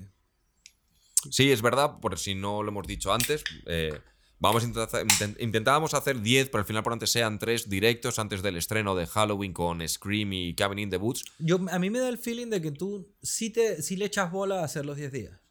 Yo creo que si puedo y me coincide por fechas, eh, son 10 días, un par de horas por día, entre que lo montamos y grabar, cortito. La cuestión es encontrar a 10 personas, o si no, todo con Luis Fernando, con quien sea. Con Luis Fernando también estaría fino. Él, le encantaría en los 10 días. Él no va a estar los 10 días ni de vaina. Pero vamos a ir trayendo a otras personas. Sí, claro. Gente que les interese, sobre todo el cine de terror, porque va a ser un especial de 10 días, 10 días de terror antes del estreno del episodio 9 Bad Taste. Sí. Porque, Salud. bueno, luego también hay que estrenar el capítulo 0. A la gente que esto, este vaso es una idea previa del podcast previo de, De que al- el que está parado. estamos por- reciclando una idea. Gracias Pedro y Alfonso por Exactamente. el- que Pedro estaría, estaría genial que hubiese estado aquí porque para terror habría aportado muchísimo. Coño, cuando él venga en algún momento estaría fino tenerlo invitado, pues. Sí, si viene antes, sí, le traemos a algún especial Bad Taste o algún directo, alguna cosita así. Vamos a ver. Vamos a mitad. Vamos a hacer un. Ah, tú tienes hecho un porrito ya. Eh, no, es un cigarro liar. Eso es un cigarro. un cigarro. Mira, dijiste a alguien hace que no era eh, de Bonsagua, no. ¿De, bon, de Bonsawa? Sí. Ah, lo- ah, ya me estás empezando con la mierda del tatuaje. sí, sí. Que dijiste otro hoy. Eh, no, no, he hablado de River Phoenix, simplemente. Mire, entonces, bueno, ok. ¿Qué es lo que más te gustó de las dos pelis? O sea, el- Ah, ¿qué- de estas. ¿Cuál te gusta más? Eh, uf, pues no sabría decirte la verdad, porque me parece mucho mejor película Maya de Juego Privado, pero le tengo mu- Coño, mu- yo no lo sé, muchísimo para. Pero es porque es medio no, vale, no mejor, es mucho más interesante. Es está mucho bien, más sí. interesante. Sí. La otra. Quizás me, me vea, me pueda ver más veces cuenta conmigo y me la he visto más veces, Sí. pero sin embargo con la otra experimento sensaciones mucho más interesantes, por así decirlo. Yo estoy de O acuerdo sea, con ¿cuál me lleva a una isla desierta? Pues probablemente Stand By Me. Claro, para estar de buen humor. Esa, esa es la pregunta que yo me hago, porque yo, yo pienso lo mismo que tú. Y digo, coño, pienso que Idaho es más interesante, es más Claro. indie, o sea, tiene este rollo un poquito más como artístico, ¿no? Más de Justo. arte y tal. Entonces está bien, pienso lo mismo. Stand By Me, sin embargo, la he visto más y me la llevaría a una isla. A una isla desierta. Entonces, ¿hasta qué punto cuál es mejor película? ¿La que me Claro. llevo para la isla la o que la me que es más entretiene más, o la que es mejor, quizás, por así Coño, decirlo, pero es que Stand. By Me también es... ens- También enseña A ver, yo creo cosas, que pues. me llevo a Stand By Me a una isla desierta, pero si tuviese que salvar una película de la extinción, salvo My Dejo Privado. me puedes aprender más sobre cine con esa película que con Stand By Me, Pero, quizás. que, y, ok, está bien, estoy de acuerdo con eso. Pero de qué, apre- qué aprendes, con cuál aprendes más de la vida. Pues ahí te voy a decir que Stand By Me, quizás. Yo también estoy de acuerdo con eso. Sí. Porque lo otro siempre me están contando de, pues, cosas que también aprendes de la vida, que están jodidas, pero en realidad me están contando la historia de una persona que está jodido. Del otro sí que me parece un poco de un aprendizaje, sobre todo de, oye, que pase lo que pase, seas quien seas, pues, si luchas por ello, la vida da mil vueltas, puede pasar un Sí. montón de cosas, siempre vas a tener obstáculos, como por ejemplo la parte de River Phoenix cuando le dice lo de que había robado el dinero de la esta y todo el mundo la acusó de, de lo de la iglesia. Dice, pero lo hiciste, le dice, le dice Will Wheaton. Dice, sí, lo hice. Pero luego lo devolví, se lo di a la chica de secretaría de la iglesia sí. Y nadie dice, y se lo quedó ella, que además por eso se compró una falda nueva, tal, no sé qué. Entonces eso es lo que me jode. Sí, lo hice, pero luego devolví, pero ya soy como el delincuente. Y la tía me acusó y demás. O sea, básicamente lo. O sea, lo que él dice con esa anécdota es que él intentó ser honesto y la Mm. tipa se aprovechó de su mala fama. De su mala para fama la culpa para quedarse quedó con el plata. dinero. Exacto. O sea, Claro. que el, el pueblo está tan corro- corrompido como supuestamente Claro. están ellos. Sin embargo, así, por, por, decirse una, por decirlo de alguna manera, esa película que le podrías poner a tu hijo, no por el tema de manejo privado, pero de manejo privado, que puedes aprender quizás cosas negativas como no te fíes de tu mejor amigo que te la puede liar, que es Keanu Reeves. que es un puto egoísta de No, mierda. vale, pero eso no, no te puedes quedar con eso de la peli.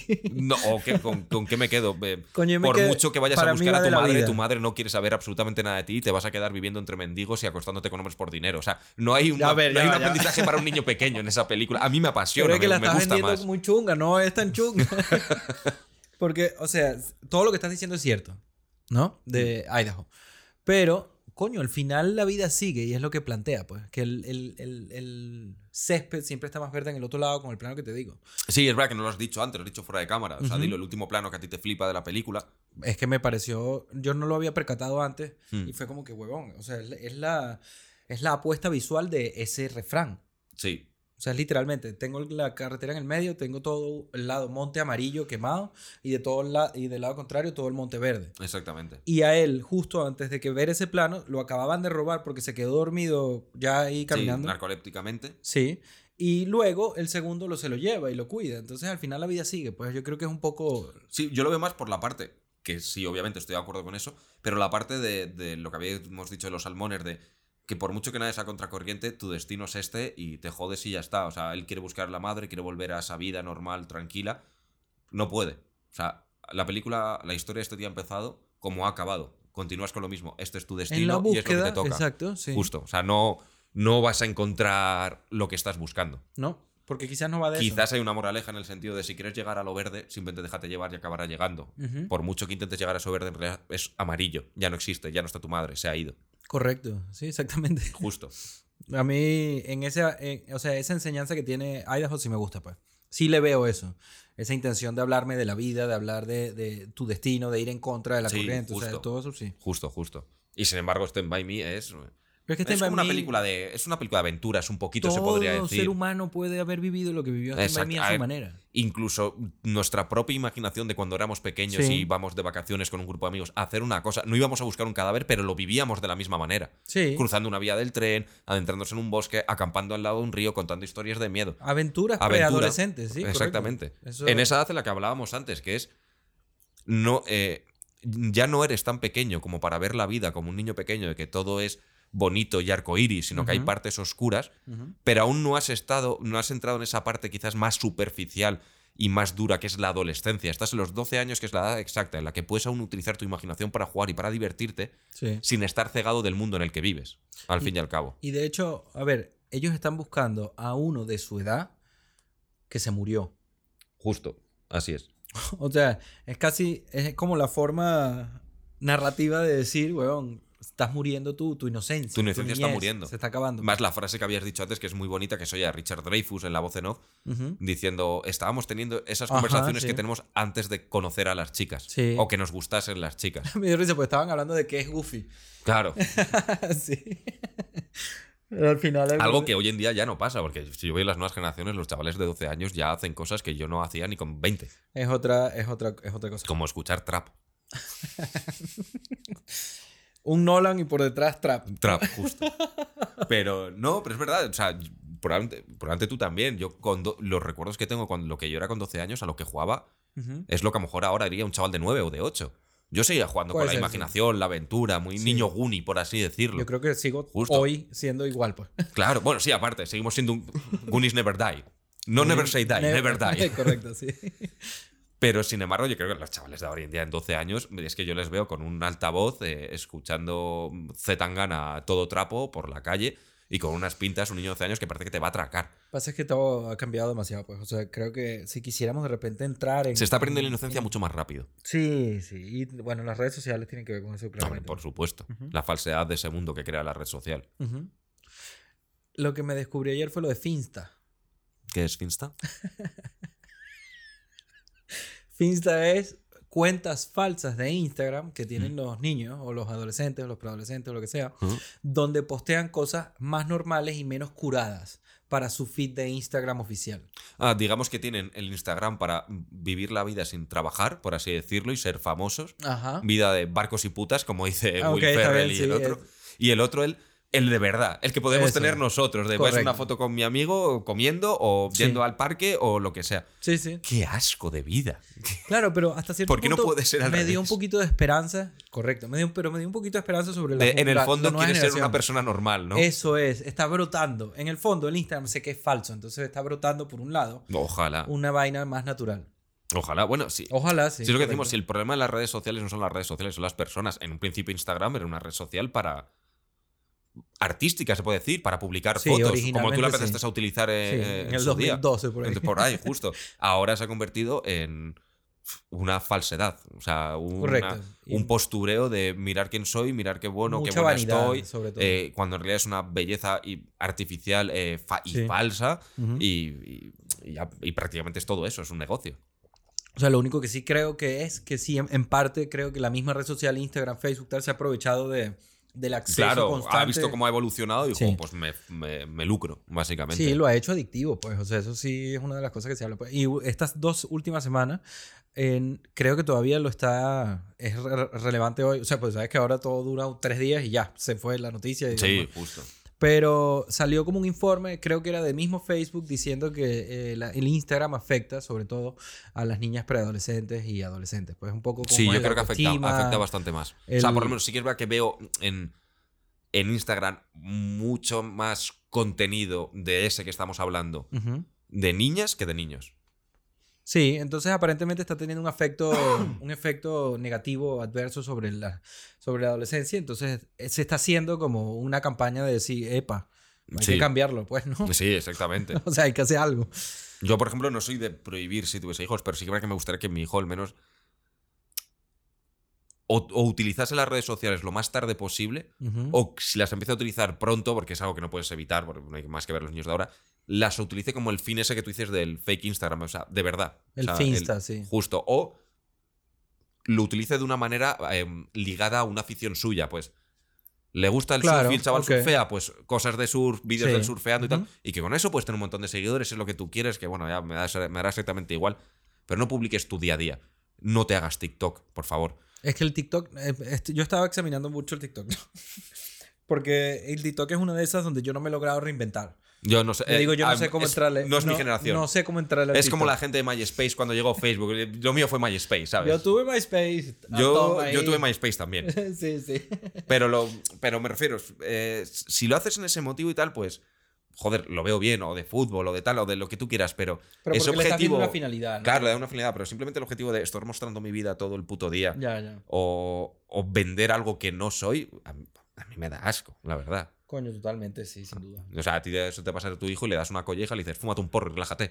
Yo creo que te- depende, ¿no? Si, asumiendo de que te- tendremos este problema si soy padre cuando, dentro de 13 años, 14 años, ¿no? Imagínate que es cuando... A tú ser padre dentro de 13 o 14 No, años. no, no, que dentro, cua- cuando él tenga 13 años, Ah, y, sí. eh, sería más o menos donde habría un problema con las redes sociales, o quizás 11, Sí, 10, y no lo estoy justo. viendo, pues, pero no sé de aquí a allá qué tanto habrá cambiado todo. Claro, justo. Y no sé si yo seguiré en este juego. Eh, claro.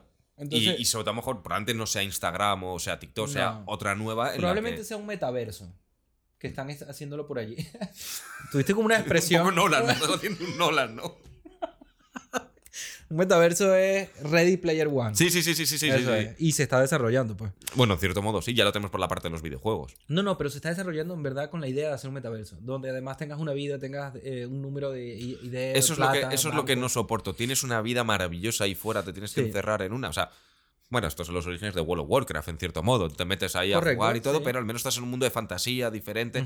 Te juegas una partidita y te largas, pero es que eso va a provocar, como dice Ready Player One, que voy a, voy a estar viviendo más el mundo de virtual que el mundo de verdad. Sí, exactamente. Ese, ese, Sí, bueno, ese- que quizás es más seguro físicamente. Sí, es verdad que sí puedes vivir la experiencia de hacer skate sin romperte un brazo cada vez que intentas Pero en hacer Ready grindar Player algo. One sí te, sí te pasaba lo que te ocurría, ¿no? De- en el mundo virtual. Si te morías, te morías, ¿no? Eh, el estilo Matrix, pues no lo recuerdo. La- No, no, no, no, no, ¿No? Te desconectabas y te volvías a conectar. Ah, y perdías todo. Perdías Eso todo. sí. Perdías el dinero, perdías Sí, todo. sí, es desde cero otra vez, ¿verdad? Sí, es muy capitalista en realidad todo, todo ese juego. Bueno, todo, todo te. No, mis monedas, no, mis Sí. trofeos. Sí, al final el metaverso es para ganar plata, pues para que la gente esté inmersa Justo. en un juego que es tan real que gastas dinero. Exactamente. Que no sé qué cojones tiene que ver el metaverso con River Phoenix, por cierto. No, eso- Estaba- bueno, sigue siendo, por ejemplo, Ready Player One. No, estábamos hablando ahorita de, no sé por qué, de las redes sociales antes. Llegamos a eso. Ah, porque veníamos hablando de por qué Mayendo es privado, nos llamamos en la desierta, la una, porque se la enseñarías a tu hijo, no, tal. Eso es, sí. Claro, a mí, por ejemplo, de enseñar a mi hijo, digo, venga, te pongo Stand By Me. Luego le cojo y digo, vamos a buscar un cadáver. Y el chaval acojonado, digo, pero no me lo subas a Instagram. O sea, yo... yo Como no me, hagas un, no me hagas un Jake Paul. No, exacto, por eso. Pero yo creo que si tú tienes un hijo y tú haces esto, le estás enseñando una forma de llevar las redes de una forma agradable para ti y productiva. Hombre, claro, claro, claro, claro. Entonces, me imagino que al final yo no puedo, yo no puedo prohibir las cosas que hago. No. O sea, yo no puedo decirle a mi hijo de 10 años, no, no puedes tener un celular, no puedes tener un perfil. Lo que puedo intentar es, mira, vamos a darle la vuelta para que el Claro, sea yo sé lo que es esto, yo nací con las redes sociales. Claro. Déjame que te, te lo controle un poquito en el sentido de, de- más que controlarlo, hacerte ver cómo lo puedes de una, de- guiar. claro, guiarlo, de, de que puedas disfrutar de ello, porque tú no sabes lo que son las cosas malas hasta que te pasen. Sí, sí. Empiezas a publicar cosas, de repente se te va una foto de mano, se publica, se hace viral y sinceramente te pasa con 30 años y te va a dar exactamente igual. Yo creo a que mí al- se publica una foto en mis redes sociales de, imagínate, Sí. de, de- de- de mis partes, de mi polla, y digo, pues mira, no me apetece, pero sinceramente no me va a hundir la vida, digo, es un pene. ¿Sabes? Ya. quiero decir, me da exactamente igual.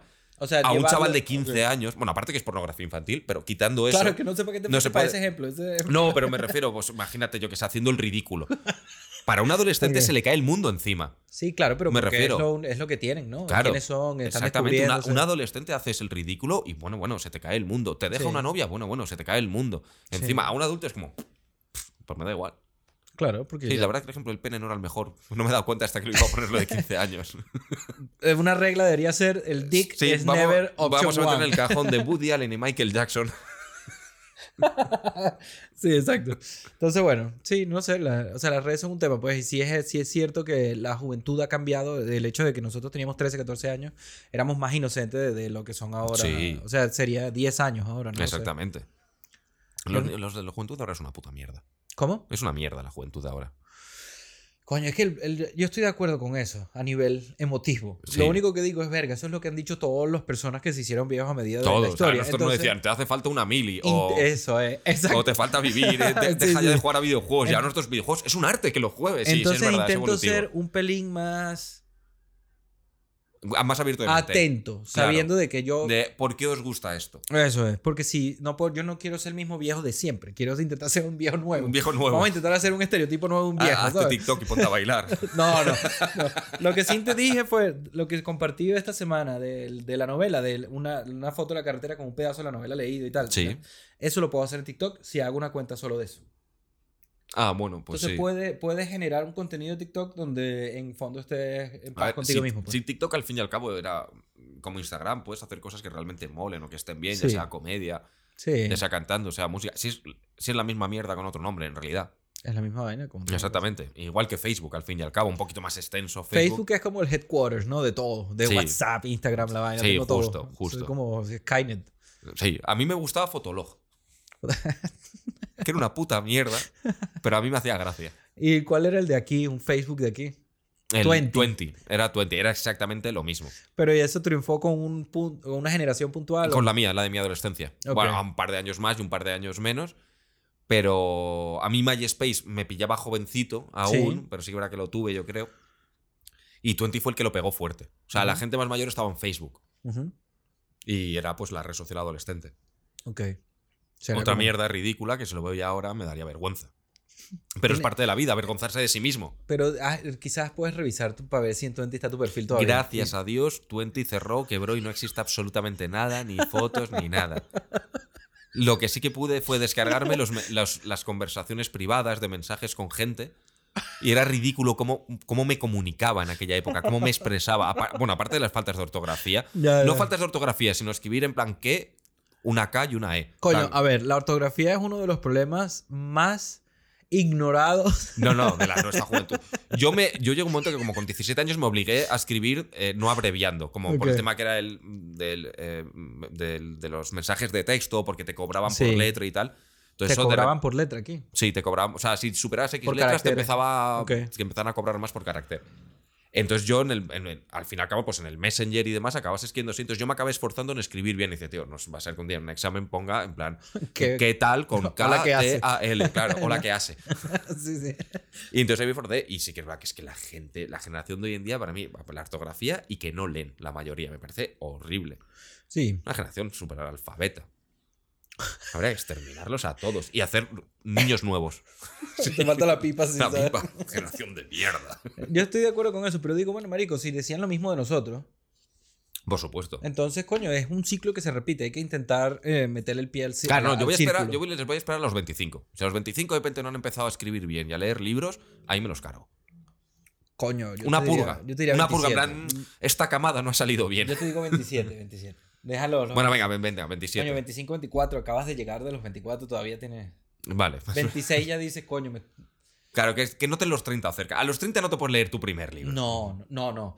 La gente, yo me imagino que aquí se leen los libros en el colegio, ¿no? Obligatorio. El primero, pues, por lo menos. Tú dices el primero sin que sea tarea. Justo. Yo, de- la verdad es que ahorita no leo tanto libro, leo más que todo, es pura noticia casi todo el tiempo. Estoy. Pero leer me refiero. No hace falta que lea- de te leas los del colegio. Yo, por ejemplo, yo no me leía los del colegio, pero porque me parecía absurdo que recomendasen ciertos libros a ciertos niños de una. Sí que es verdad que hay que conocer a cada niño y cada niño tiene un gusto y demás, pero lo que tú lo que tienes que hacer no es obligar a leer un niño cinco horas con Mario, una novela española súper densa con 15 años. Yo no me lo leí, me, me leí un resumen en internet, hice el examen y sacaría la nota que sacase. Me lo leí años después. No ese, Sí. justamente ese no, pero muchos de ellos que no me leían en el colegio me los leí después porque es cuando estaba preparado. Yo que estaba leyendo, yo con 15 años leía y con 12 y con 13 y me encantaba leer, siempre me ha encantado leer, pero que estaba Sí. leyendo mejor pues la historia interminable de Michael Ende, o algo de Roald Dahl, Sí, o Dickens, que siempre me gustó incluso de es pequeño. que yo, Entonces, claro, O sea, esos libros son de mi mamá. Esos que están ahí. Entonces yo, a mí me encantaba ir a la biblioteca de mi mamá, sacar un libro y leerlo. Pero era porque estaba viejo, lleno de moho. Claro, y y el olor, leerlo, todo, era increíble. justo. Como ahora no tengo libros porque soy inmigrante, entonces perdí eso porque no tengo libros viejos Claro. así como... pero por ejemplo, o sea, yo lo Bueno, que- podría ir a la biblioteca, bien. Claro, yo lo que haría, sí que es verdad, es de, de coger y decir, venga, eh, eh, examen, tenéis que leeros un libro, o entre estos libros, o un mínimo de páginas, Tiene que un ser mínimo en- tal. entre estos. Claro, entre estos, porque claro, hay- por ejemplo, a lo mejor de repente hay una chica que descubre a Jane Austen y le encanta leer Jane Austen. Claro, pero si a mí me mandas leer, yo que le- eh, me he leído varias obras de Shakespeare, me mandas leer, cuando me mandaron leer Romeo y Julieta, leer teatro de Shakespeare es muy jodido para un chaval de 14 años que yo tenía Sí, sí. 14. Y luego me lo leía a posteriori por mi cuenta. Entonces, lo único que tienes que hacer no es. Ya le llegará el momento de leer esos libros. Como Los- me ha pasado lo- a mí. las tareas, lo que pues. tienes, claro, lo que tienes que hacer es simplemente que lea. Yo tengo amigos que no se han leído un libro por voluntad propia en su puta vida. Y es triste porque no saben lo que se pierde. Por mucho que hacemos el cine, yo no me he metido tanto en una historia como lo he hecho con un libro. Mucho más que con una sí, película. Sí, sí, sí, sí. O sea, es cierto que si, de, si en este momento estamos pasando de libros a audiolibros y hay una em- y nu- nueva tendencia de ahora sea audiolibro, es posible que eventualmente no se lean libros, pues, sino que se vean, que se consuman de otra forma. Eso es posible. No pero es lo claro, mismo. pero no es lo mismo si que te estás enterando de una historia, estás descubriendo una historia nueva, pero no estás leyendo. Y, y aparte de lo bueno que es para el ejercicio cerebral leer, que me parece súper sano, sí.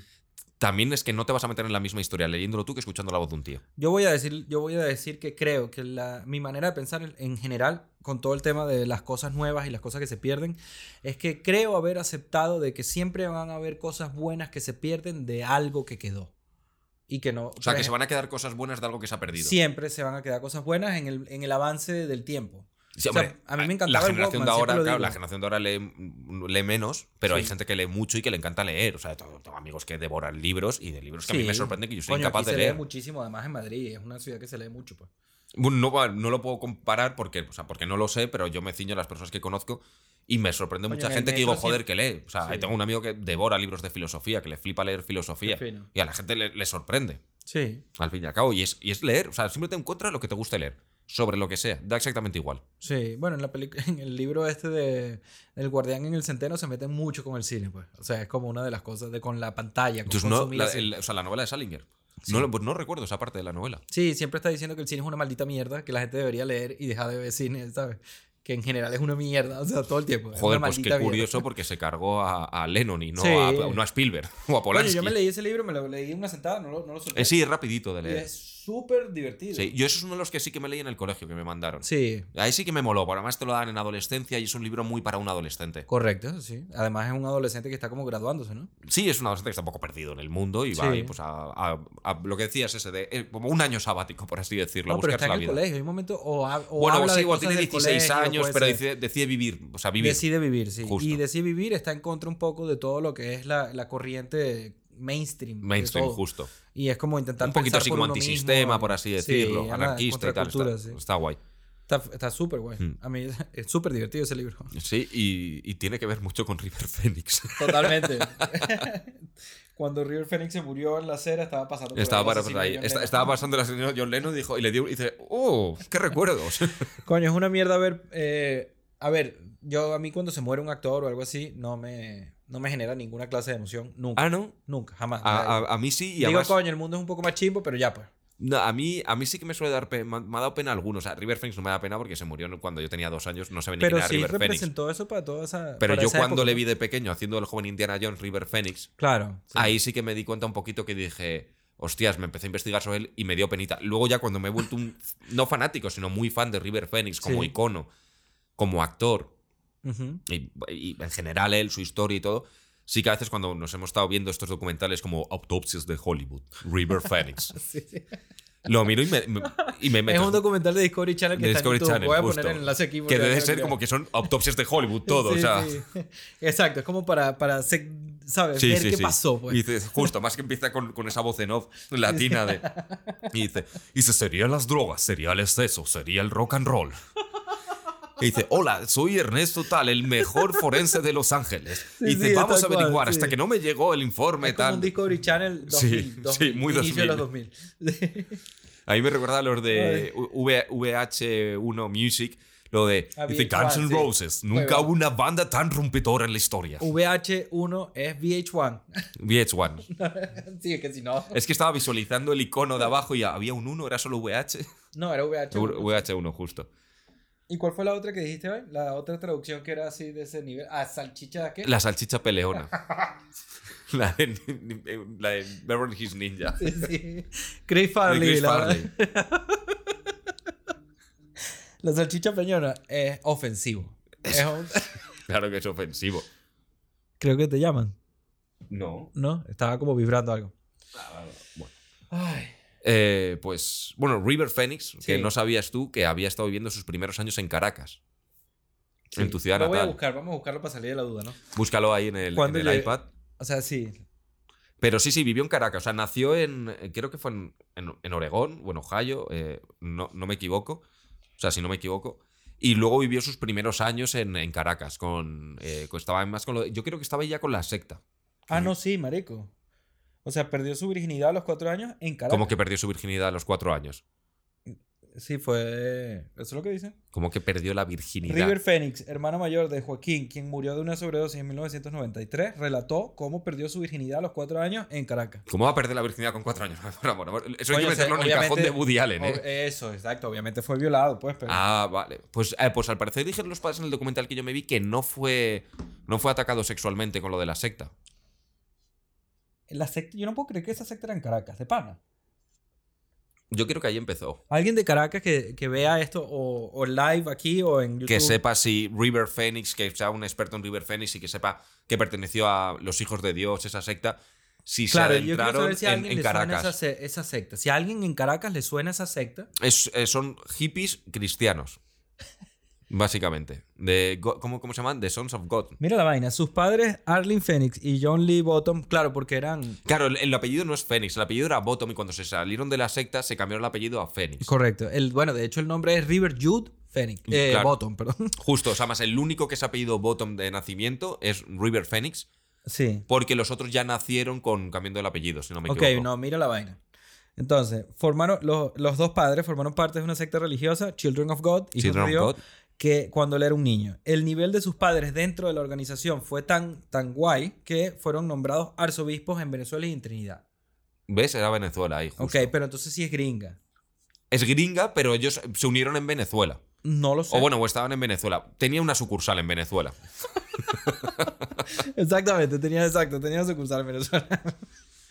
Pero sí, era gringa, era gringa. Creo, Sí. bueno, o gringa o no sé si recuerdo mexicano. Bueno, lo que fuese, da igual. Yo creo que es americana, anglosajona, pues. Hombre, me pega mucho americano eso. Eh, sí, y yo en Venezuela yo hubiese escuchado esto, sí. Una secta que se llamaba así.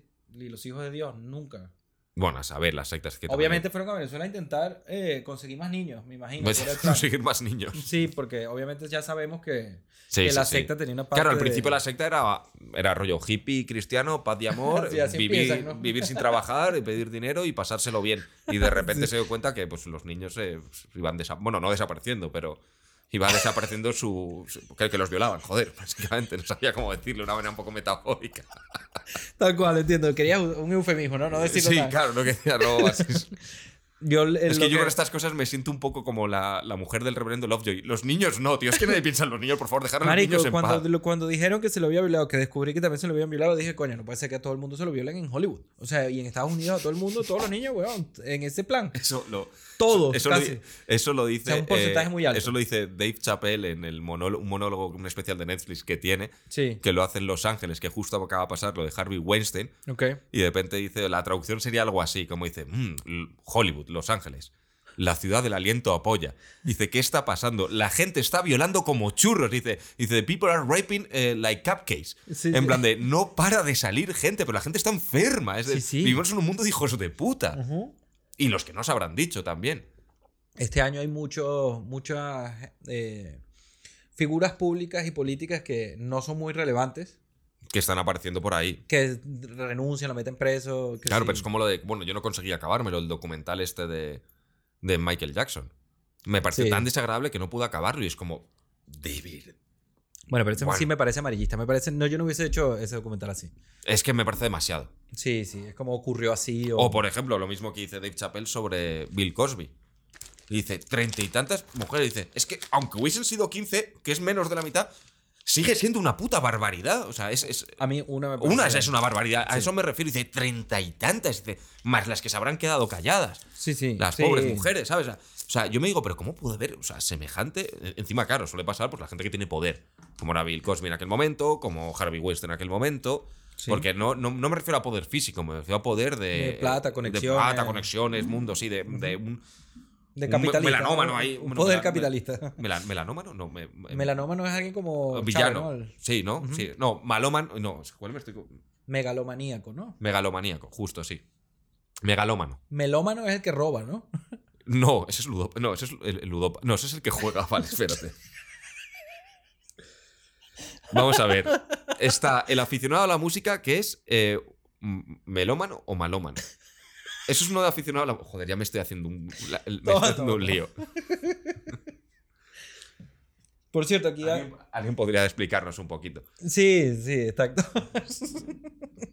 en los comentarios pueden decir qué es lo que estamos diciendo. ¿Cuál de las barbaridades quieren aclarar? Lo de, lo de los niños que violaban.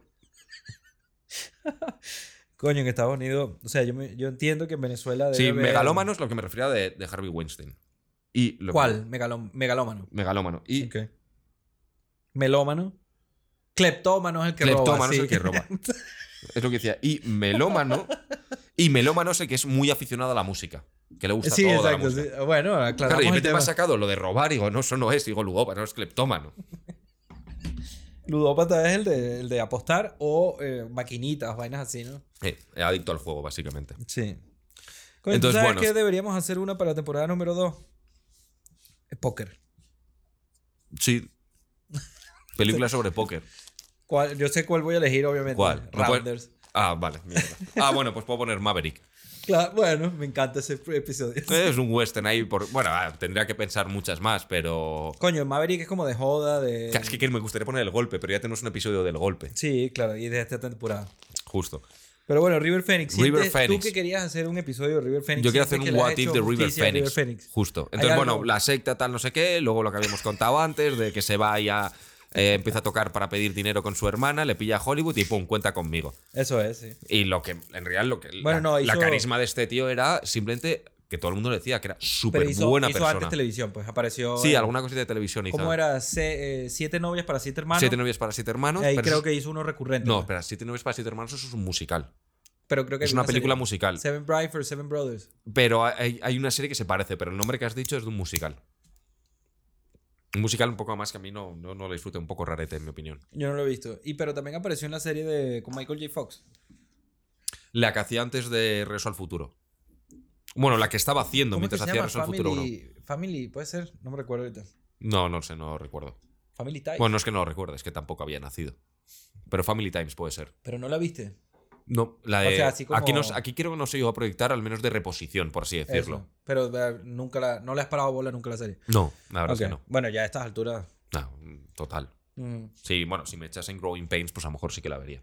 Entonces, antes de que antes de que se nos empiece a llegar el momento donde ya se acaba el tiempo, vamos a desarrollar Leonardo se muere River Phoenix. Se muere River DiCaprio. Phoenix. Vamos a ver todo ese delta de Sí, que creo que lo. Bueno, sí, lo, lo habíamos dicho, lo habíamos hablado y era entrevista con el vampiro, que era Leo hace prueba, Kristen Slater. Exacto, Christian Slater ya no haría esa. O sea que quizás no haría. Eh, No haría entrevista con el vampiro. Luego Basketball Diaries, que cogen a Leo, que para mí es realmente la película junto con Kina Gilbert Grape, que es la que hacen que en Leonardo DiCaprio se ponga en el ojo de la crítica y, acabe haciendo Titanic, Sí. que es la que realmente hace convierte a Leo en quien es. Sí. Luego Safe Page, haciendo el hijo Susan Sarandon, que cogieron a Son Austin. Luego Total Eclipse a Leo. Y luego El Cuervo de Brandon Lee. Ok. Lo único que. Y es que más sí que veo a River Phoenix si hubiese querido seguir interpretando, porque él solo quería hacer un par de películas más para conseguir el dinero para la universidad de su hermana y demás. Sí.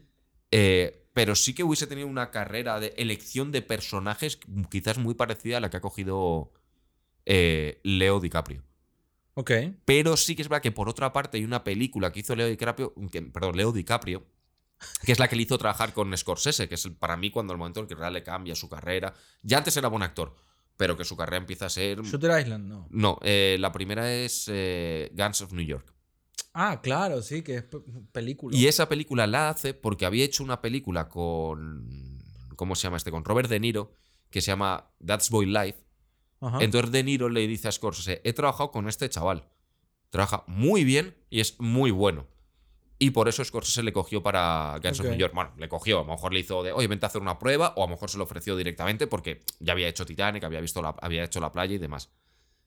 Entonces, quizás a lo mejor DiCaprio hubiese seguido trabajando con Scorsese y demás. Pero sí que es verdad que cierto tipo de la carrera de DiCaprio había, yo creo que habría variado un poco por la presencia de River Phoenix. Estos son mis teorías No, de mierda de pues, what if sí, habría claro. pasado universo alternativo. No, pero sí tiene sentido. Pues, pues, eh, es más, creo que Christian Slater lo dice en uno de esos documentales de YouTube. Estamos- Sí, lo habla, justo lo Él dice. dice, que, que se sintió incómodo o sea, en el papel Intentando el, de- el personaje que iba a ser para, Eso es, para en él. entrevista con el vampiro, porque tenía como que intentar revivir un poco lo que se perdió, pues.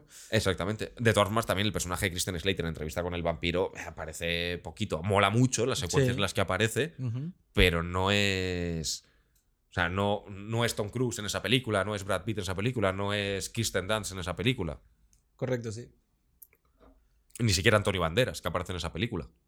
Es verdad, este como jovencito. ¿Cierto? Hay orgullo. Sí. Mi mayor orgullo cinematográfico. Si además. tuviese un, así un orgullo nacional cinematográfico, para mí yo creo que sería Antonio Banderas en Mercenarios 3. Digo, estamos ahí. Coño, yo diría. más, Antonio- más que el Oscar de Bardem, ¿eh? Yo voy a decir Antonio Banderas en. Y esto es. Probablemente sea una barbaridad para la gente que le gusta el cine, pero Bandidos a mí me encanta. ¿Cuáles bandidos? Bandidos es Antonio Banderas y. Ah, la de Stallone. Eso es. Ah, sí, está genial. Ese personaje de Antonio Banderas Está siempre me genial. gustó. Desde, desde, no sé, yo tendría 14, 15 años cuando lo vi. Siempre me gustó. Como sé obsesionado llamó- con el ser el número uno, pero el otro Justo, aquí que- creo que se llamó Asesinos, creo. Ah, puede ser, sí. Creo, ¿eh? Me suena. No, es verdad, Asesinos, porque Bandidos es la de Philly- eh, Billy Bob Thornton con eh, Bruce Willis. ¿Bandidos? Bandits. Que, que Ah. cantan Total Eclipse of the Heart con esta. Sí, ¿Cómo es vale, que se llama la actriz? sí, no sí. me recuerdo ahorita. Vale, sí, sí, creo que sé cuál dices. Pero bueno, y esa es la un poco. la- bueno, y también eh, le habíamos dicho antes el cuervo, que es Sí. con Brandon Lee, que es con lo de la teoría. Entonces Brandon Lee no muere en el cuervo en esa teoría, pues. sí. No, Brandon Lee no muere en el cuervo. ¿Qué haría Brandon Lee después? Está peludo. Eh, yo creo que habría aparecido en los mercenarios también. Quizás hubiese dicho, no, no hago cine y ya me paso. A mí Brandon Lee me gustaba. Recuerdo que tenía una película con Duff Landrich que hacía de, de policías, los dos. Duff Landrich, eh, que no lo recuerde, Iván Drago en Rocky 4. Ujú. O hacía también de Gunnar en Mercenarios 1, 2 y 3. Un día habrá que hacer uno de cine acción de los 80.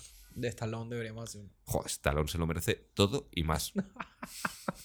Estoy de acuerdo, sí. Además de que ha sido como muy menospreciado siempre por la industria. Por Sí, ha hecho lo que ha dado. Bueno, va- estrena en octubre o en noviembre Rocky 4 Stallone Cat. O sea, ahorita está bien que lo está haciendo por plata, por Sí, el cloud, sí, sí. por el- pero O coño. por gusto, lo que sea. A mí Rambo me parece un peliculón y me Rambo es parece un que es serio. Rocky 1 es un peliculón. Sí, exacto, o sea.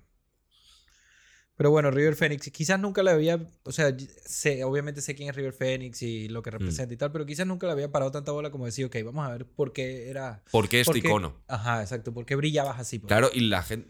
No ha tenido tanta, repercu- eh, tanta repercusión porque murieron casi con la misma edad, este que voy a decir con un año más, que James Dean.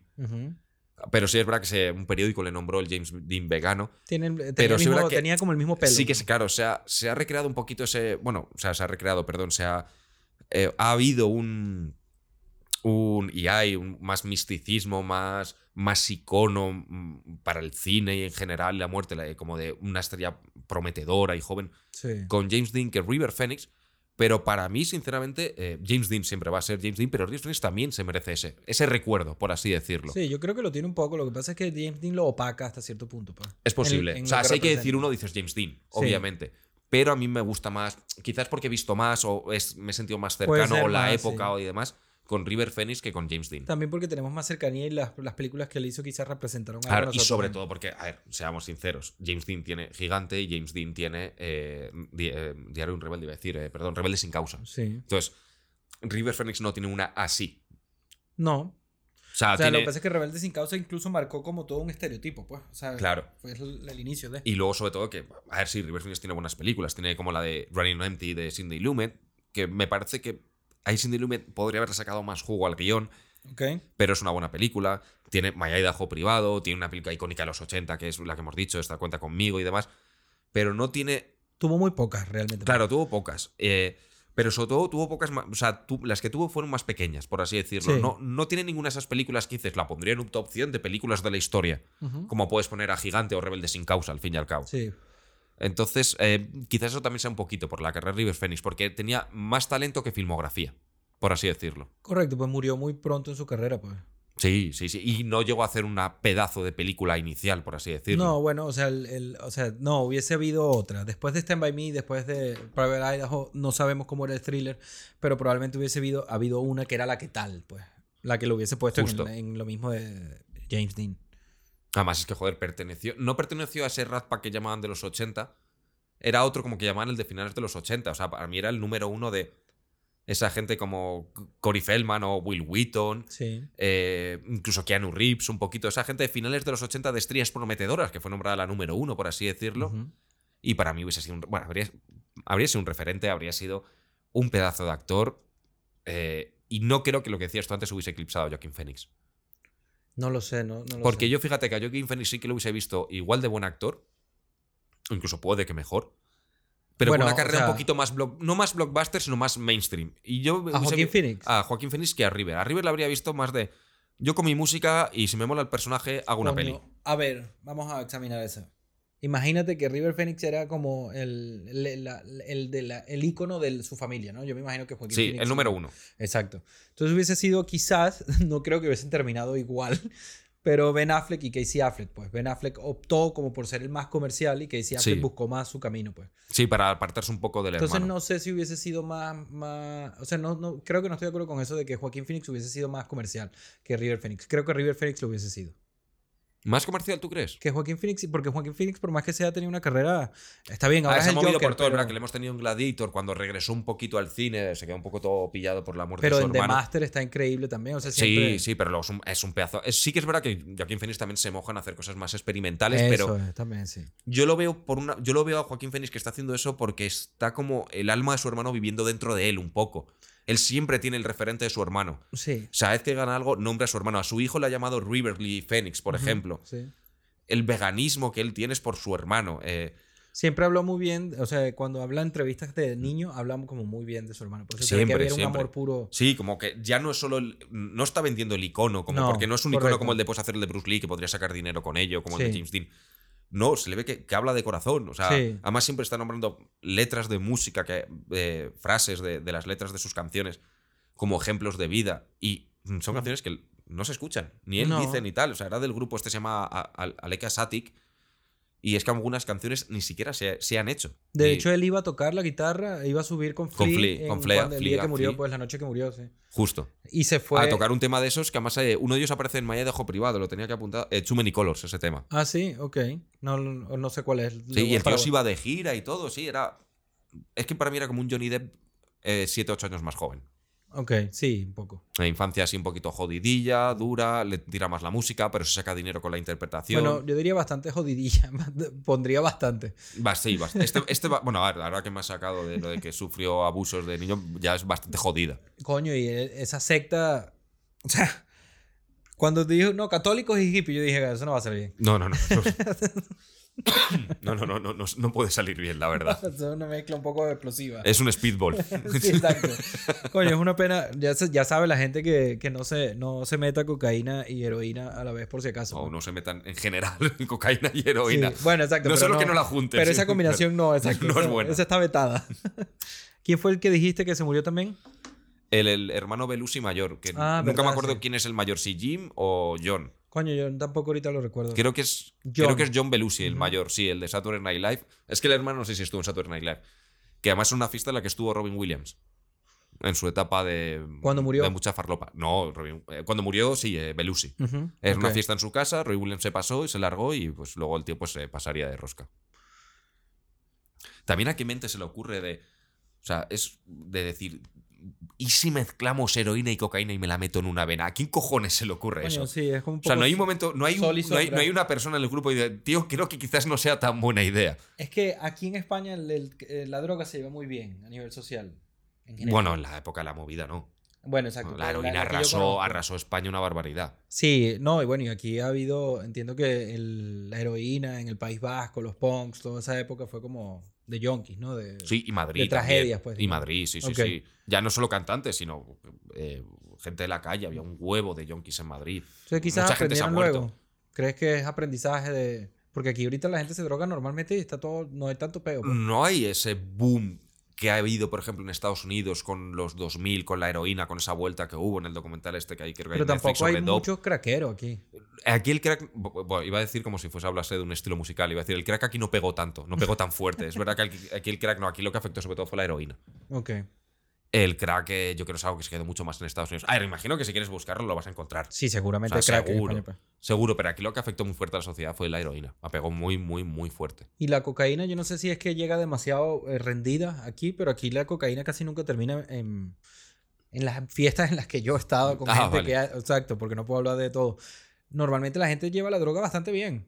O sea, se droga, sí, como dices, de habla, que, no- que ya no hay un, un tío de que esté enganchado, enganchado, dices, ¿no? No, y son gente que trabaja, gente que sale de fiesta a menudo. Más normalizada puede ser. Sí que es verdad que sí sé de casos que, que sí que se han, se han Sí. pasado de la raya, han tenido que acabar en centros y demás. Pero sí que es verdad que comparado a lo mejor con, con Estados Unidos, por, En conocimientos que me llegan por gente y tal, o Venezuela, por ti con has dicho. cocaína es siempre un pedo. sí que es verdad que es demasiado y de muy mala manera. Es decir, de adicto de verdad, no es algo que consumas habitualmente. Es que también hablo un poco desde el conocimiento, porque yo, por ejemplo, yo no me he drogado en mi puta vida. O sea, yo lo único que he consumido en mi vida ha sido alcohol, tabaco y cannabinoides alguna vez, y ya está. O sea, me encanta decir cannabinoides. Sí, sí, es Suena como- como muy científico. Sí, o tetraduro, cana, como sea. Tetrahidrocannabinol. Eh, Imposible. De THC. Sí, sí.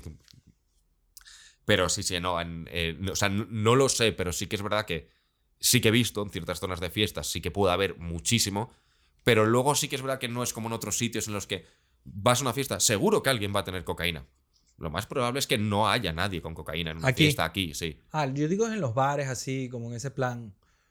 Como un Pues- plan de bar que te estás liando y estás ahí de bar en bar y estás borracho por toda, por toda la ciudad. pues. Puede ser, sí, ahí sí, sí, justo, no es... Yo siempre termino con alguien que se está metiendo. En esa, yo nunca yo no me meto cocaína, no es, no es mi tipo de droga, no me hace falta, creo. Y, pero siempre hay alguien. Sí, siempre, ah, siempre te vas a encontrar a alguien, siempre. Compado, es que, no sé, el tipo de fiesta. Cuando yo salgo, que sí, de, salía en algún momento que todavía. Mm. Siempre es hablar con gente que no conoces y terminas ahí hablando en- con gente que no conoce, pues. Que Sí, de todo. A- hablar de paja y todo, como dices tú. Pura con paja, toda la noche hablando fiesta, paja. siempre. sí. Yo también hago mucho. Yo muchas veces agarro a alguien por banda que no conozco y le doy una chapa que el tío acaba con la oreja, como después de hacerse un podcast. Digo, te jodes. Si quieres largarte, lárgate. Mira, River Phoenix. River. Joder, este- en este sí que estamos desvariando. No, en el otro yo creo que con el del primero fue el que este empezó así. este fue como. ¡pam! Ok, ahora disfrutamos sin el. Porque es que el otro fue demasiado. Claro, este tenemos el problema que no sabemos si hemos dicho todo por la parte primera que se nos ha cortado pero el fue un poco, ¿no? Fue como 10, 15 minutos y creo que Sí. hemos dicho todo. Yo creo que hemos hablado bastante de todo. Bueno, eh... Ah, lo único que no hemos mencionado es la secuencia del gordo en Stand By Me. Ah, Stand by Me, justo la escena en la cuando están en la fogata, que están hablando, y dice, venga, eh, eh, la San, cuéntanos una historia, Eso es, cuéntanos ajá, una sí, historia. sí.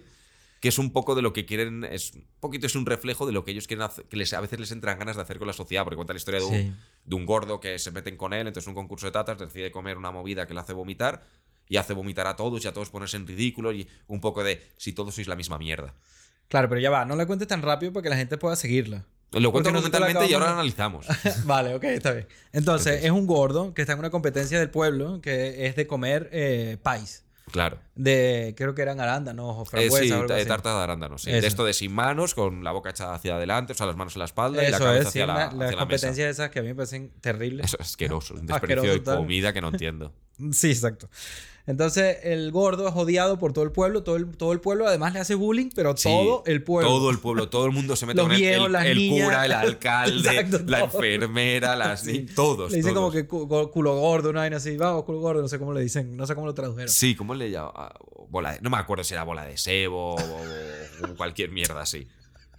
Bueno, Y, y el tío lo que se toma es una botella entera de jarabe de arce, ajá. que es algo asqueroso que te hace vomitar, si no me equivoco. y un huevo. Hay un huevo crudo, justo, Eso para que huela mal, peor. Sí. Entonces, Entonces, el, el- el plan, supuestamente, la- el pueblo cree que él está compitiendo y después hay un momento donde él está comiendo como un bárbaro, va ganando. Sí, justo. Es simplemente otro nivel en la competencia. Es que ni si- es que el hasta pueblo se- le empieza a aplaudir. Hasta se meten con él Ajá. en un concurso de comer tatas que le dice, gordo de mierda, vas a perder. Sí, o sea, sí. es como, pero, pero si está en su elemento, o sea, me refiero, eh, No, son unos, que unos el- hijos de puta El todos. que está presentando. Sí, totalmente. El que está presentando la vaina cuando llega el que es como el líder del pueblo. Sí. Ah, traemos a nuestro propio, no sé qué quién, que es un viejo de mierda ahí. que ¿Cómo es, ¿Cómo es ese tu mérito? Es exactamente. Maldito. y entonces el gordo, un gordo que está ya hasta está ladillado. sí, justo. Ladillado del pueblo. Entonces se metió lo del. El... Jarabe de arce, el huevo, y Eso a la es. quinta o sexta tarta dice, empieza a rugirle las tripas. Era una venganza. Una venganza. Sí. Y vomita encima de uno. eh, y luego encima de otro. Y de repente empieza a vomitar otro encima de otro, otro tal. Los, eh, los dos gemelos se vomitan entre ellos. Sí. La señora, no sé qué, no sé qué. Y, entonces, y de repente dice, y el otro, mira, y además aparece un plano de él que se cruza de brazos y mira satisfecho como son, Sí, en plan de os jodéis, sois todos la misma mierda. Es como una metáfora también de lo que son ellos, en plan de que todos somos iguales, si no me aceptáis, claro. pues si no me aceptáis como creéis que sois vosotros, os voy a haceros ver que vosotros sois como, me- como creéis que soy yo, una puta mierda. El pueblo, eh, o sea que ambos, tanto el gordo de mierda como el pueblo, como el pueblo. están podridos. Están dos. podridos, O sea, no- justo. Y Exacto. es un poco lo que le pasa a, a estos niños. Lo único que no sé si quedó fuera por los 15 minutos fue lo del cierre de la peli, que ellos realmente salen a, a buscar ese cuerpo Mm. Pero deciden para hacerlo hacerse anónimamente. famosos. Sí, exacto. Ellos Justo. salen a buscar el cuerpo para hacerse famosos para intentar reivindicarse en el, en el pueblo y ser los héroes del pueblo. Y al Justo. final, después de ese showdown Mexican standoff con eh, Sutherland, eh, dicen simplemente hacer una llamada anónima para hacerse famosos, pero no así. Porque lo dice Exactamente, dice, por nuestro propio mérito, no vamos a aprovecharnos de la muerte de un chaval. Claro. Entonces eso está, a mí me parece que eso cierra de pana la peli, perfecto, porque no solamente va de los parias de jóvenes adolescentes, sino que al final deciden ser hombres y ser hombres es al final para la peli Sí, hacer lo correcto. Es hacer lo correcto, como el final de River Phoenix en esa película, que muere haciendo lo correcto, que salvando unas personas Eso y es, sí. Sí, sí. Y lo mismo que hace él, dice lo correcto, dice, me voy a jugar con mi hijo. A mí me gusta que no terminara tipo Jay Adams, el personaje de River Phoenix en la peli. No, no, es que Jay Adams es otro que me da bastante asco, la verdad. No, Jay Adams, el de Lords of Dogtown. Ah, vale, pensaba J.J. Abrams, te había entendido. No.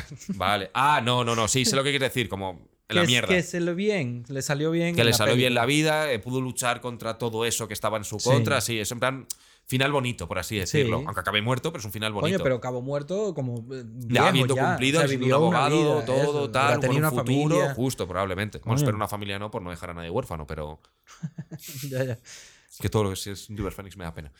Ya, bueno, pero entonces, coño, sientes que le hemos hecho justicia a River Phoenix en este, en este, yo, Luz Youth, sin duda. Los Youth, eh, yo creo que sí, un poco. Bueno, se merece más. Se merece más. O sea, hacemos un día un especial de Indiana Jones, habrá, que hablar de River Phoenix también. Coño, es verdad que eso, eso es como un, un regalo que nos dio ahí. Sí, Indiana Jones haciendo del joven. Indiana Jones. Sí. Y lo- además lo hace muy, muy, muy, muy bien. O sea, Sí. esos primeros 10, 15 minutos está espectacular. O sea, veo a Indiana Jones de joven, la verdad. Yo creo que eh, esa es la primera vez en la que yo lo veo a nivel eh, cronológico en mi vida. Yo, yo entro a River Phoenix por Indiana Jones. Ah, yo, la- yo también. O sea, le- la primera vez fue ¿quién es este tío que hace Indiana Jones de joven? Claro, ¿quién es. Indiana Jones de ¿Quién es mi Indiana- edad? Exactamente. Cabrón, ¿por qué eres tú y no yo? Exacto.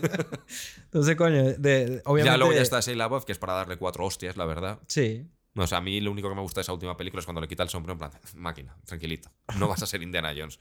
Tú vete a Disturbia y a Claro. Transformers y déjame Sí, en paz. sí. Y, pero bueno, después aparece ya Indy en el, en el barco, Sí, justo. recuperando la misma cruz Sí, cierto. del mismo enemigo. O sea, Ese sí, esa conexión está muy, muy bien y que le dé el sombrero además en el principio de, o sea, de, de la... cuando de, es joven. de la, sí, de la última cruzada, que ese tío en realidad es, es un delincuente. Y ese plano, o sea, esa, esa, bueno, ese plano, o sea, esa transición, Sí. de, le pone el sombrero y de repente se levanta el indie adulto, mismo sombrero, Eso sujeto, es, la sí. lluvia, buscando la misma cruz. Me parece que es un, son un, cambio de secuencia, una transición espectacular. O sea, Sí, puro un- cine. Es puro total. cine. Es como una elipsis también de tiempo. Sí, justo. Y ¿Qué bueno, te queda ahí en las notas? Esas no, notas deberíamos no me luego queda nada. No como no me ha apuntado nada, por si acaso. Bueno, eh, ¿Te eh, sí, que que día- dejo privado es, eh, para que no lo sepa, ¿Te datos imaginas, que te, curiosos. hiciera- ¿Te imaginas que el podcast pega, a la gente le encantan, millones de visitas, etcétera, y algún día puedes subastar ese cuaderno? No lo subasto, que se joda. Bueno, está fino, a mí me... Eh, si lo subasto, para lo mejor es para, para donar el dinero a la Fundación River Phoenix. Está bien, me parece bien. Nada, por decir que en Mayay dejo privado tenía que apuntado, se me había olvidado, que creo que es el nombre de una banda que se llama The B-52 o una mierda así. No, pero esa banda, yo sé cuál es. ¿La conoces? Sí, porque he compartido varias, algunas canciones de ella. Mm. Y, y poco más. Una. Una es como un poco rock psicodélico, así. Ah, vale, vale. Y luego, nada, bueno, recomendar a la gente que vea Running on Empty, Un lugar a ninguna parte, que es otra película de River Phoenix por la que le nominaron al Oscar, no está mal, de Sidney Lumet, con Martha Plimpton, que era Esa es la trama. la ñapa, sí. la pero la trama un poco cuál es. O sea, La trama es básicamente es mm, River Phoenix y su hermano pequeño y sus padres, bueno, perdón, los padres de River Phoenix en esta película mm, pusieron una bomba en un laboratorio universitario cuando eran jóvenes, esta es como lo que pasa, la premisa. Ok. Y por, por desgracia pasa un, un conserje, un bedel, y se acaba en silla de ruedas y parte de la cara quemada, entonces tienen que huir, les busca el gobierno y tal. Y la película empieza con River Phoenix, que ya tenía 16, 17 años, con su hermano pequeño y tienen que ir de ciudad en ciudad. Por todas partes, subiendo el gobierno, cambiándose el nombre. Y de repente llegan a una ciudad donde, bueno, eh, conoce a un profesor, el profesor ve que el tío es genial al piano, toca muy bien el piano. Entonces, oh, pues para ir a una universidad se interesa por él. Él, sin embargo, es lo que diga el padre, lo que diga el padre todo el Claro. rato. Y se enamora Pero de la porque hija del en la fuga, pues. Claro. Entonces se enamora de la, de la hija del profesor, que es Martha Plimpton, que fue su novia en la vida real y durante el rodaje de la película, que es Steph en Los Goonies, la chica rubia de gafitas. Sí. Y nada, pues al final básicamente es... La que, de- la que más odia a los Goonies, pues, al principio. Sí, justo. Entre las dos, porque el otro está como Sí. con Josh Brolin ahí, corazoncito. Y... claro. sí. Aunque luego le gusta el jovencito. sí, sí. bueno, pero porque se besan ahí, tú Claro, ahí, la oscuridad. Entonces, bueno, así argumento final. ah, spoiler alert. eh, alerta de spoilers. Bueno, Sí. Se me ha trabado la lengua al decirlo en inglés.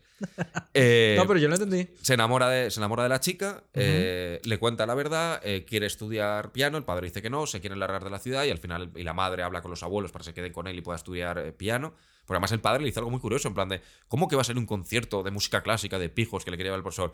Y dice, claro, y le dice la, y la madre, ¿y si fuese un concierto rock? Y dice, ¿a un concierto de rock? Sí, o sea, como un padre totalmente contrario, antisistema. O, por supuesto, iría con él a un concierto rock, pero no va a ir a escuchar música clásica el chaval. Es como el Ok. concepto de la clásica historia esa de... Sí, el, el padre distinto. Pero ¿no? al revés, justamente, Ok. pero al revés.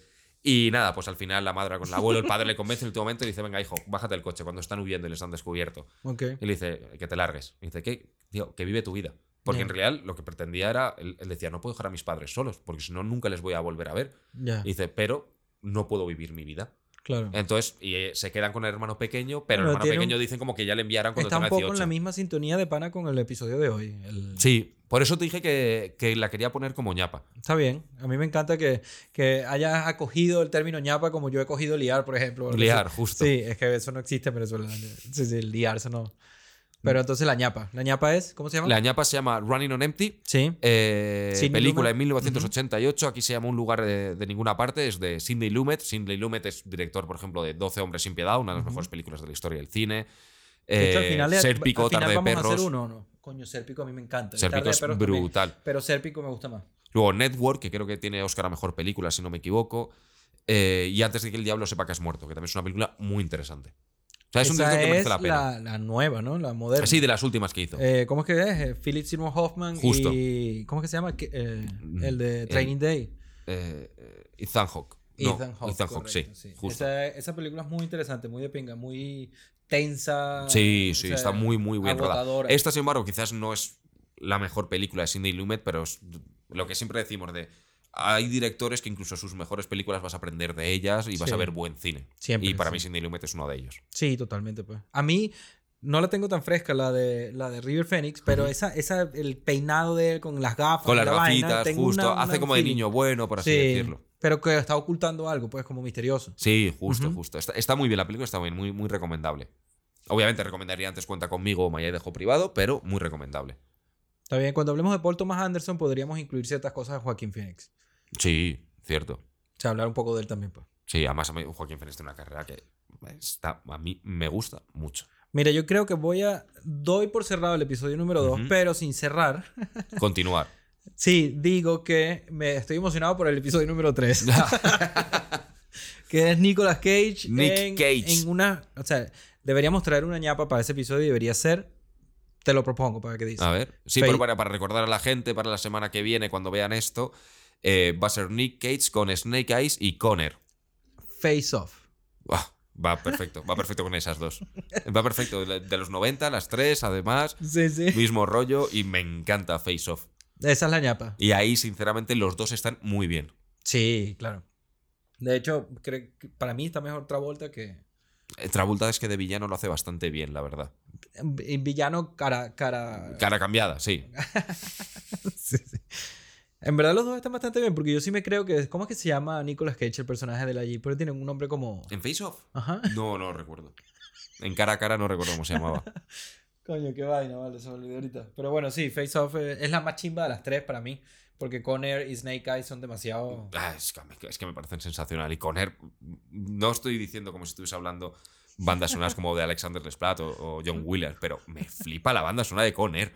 Yo no me recuerdo ahorita. Yo es sea, que tengo como el leitmotiv aquí, o sea, el, el tema principal metido como muy épico, o sea, muy de como Nicolas Cage con, con, con llamas, el pelo largo al viento y con el osito de peluche de la hija yuca, pequeña weón. y muy fuerte. Sí, Y sí. sabes que me viene la música de Conner y con John Cusack por detrás, en plan de, Sí. eres tal, ¿no? Y dices, sí, tú eres tal, gracias por cuidar de mi familia. Sí, porque es que además, además a pesar de que, él esté eh, de que él está preso en la peli, es un personaje bueno. Sí, O sea, no es... justo. Y que ¿Sabes? solo se está preocupando por el, el ataque de, de subida de azúcar del... sí, su amigo diabético. de su amigo sí. diabético. Solo se está preocupando por eso. Sí, correcto. O sea, y es brutal. Y luego, ¿quién era? ¿Jim Hackman puede ser?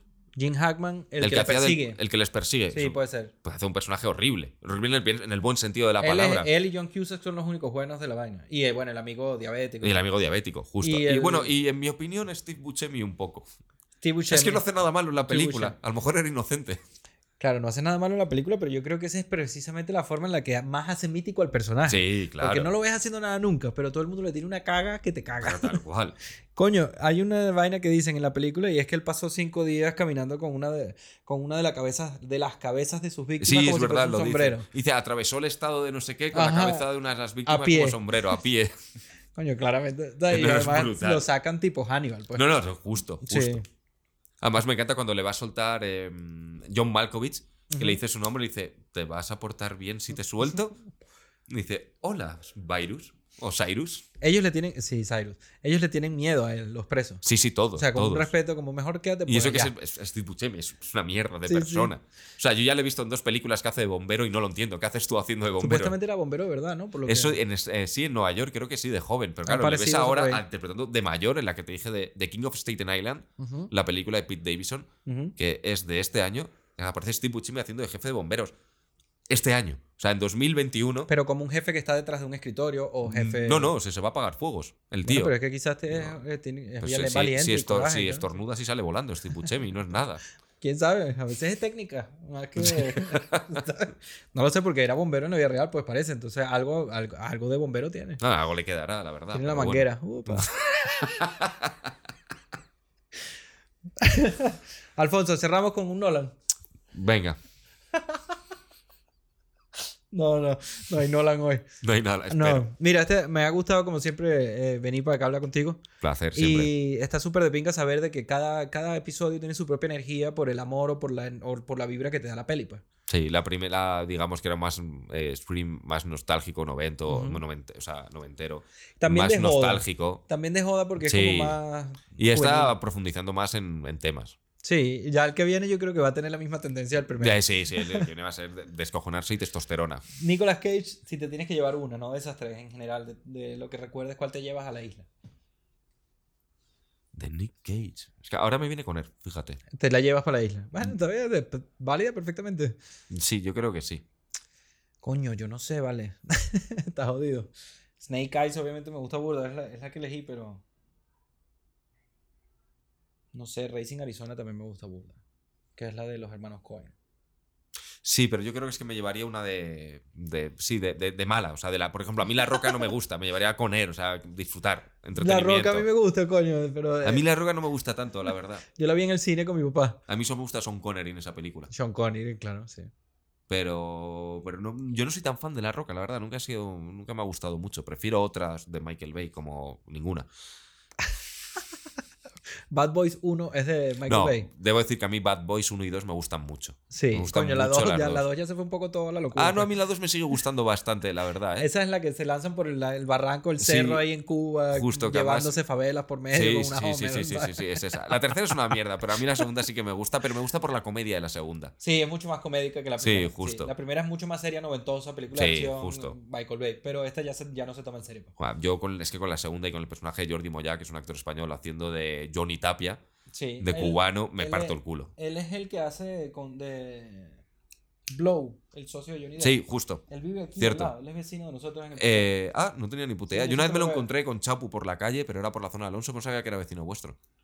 Coño, él, un- yo no lo he visto más, ¿no? Pero nos- hubo una época donde nosotros, eh, cuando teníamos la empresa, Iván, trabajamos burda, que yo me quedaba aquí, yo estaba terminando de escribir el libro, entonces yo me quedaba como todos los días hasta las 2 de la mañana escribiendo aquí, luego de haber cerrado la empresa. Mm. Y eso fue como un año entero que estuve haciendo eso. Y él un, él un día se pasó y me dijo, Marico, como que usted sí curra, pues.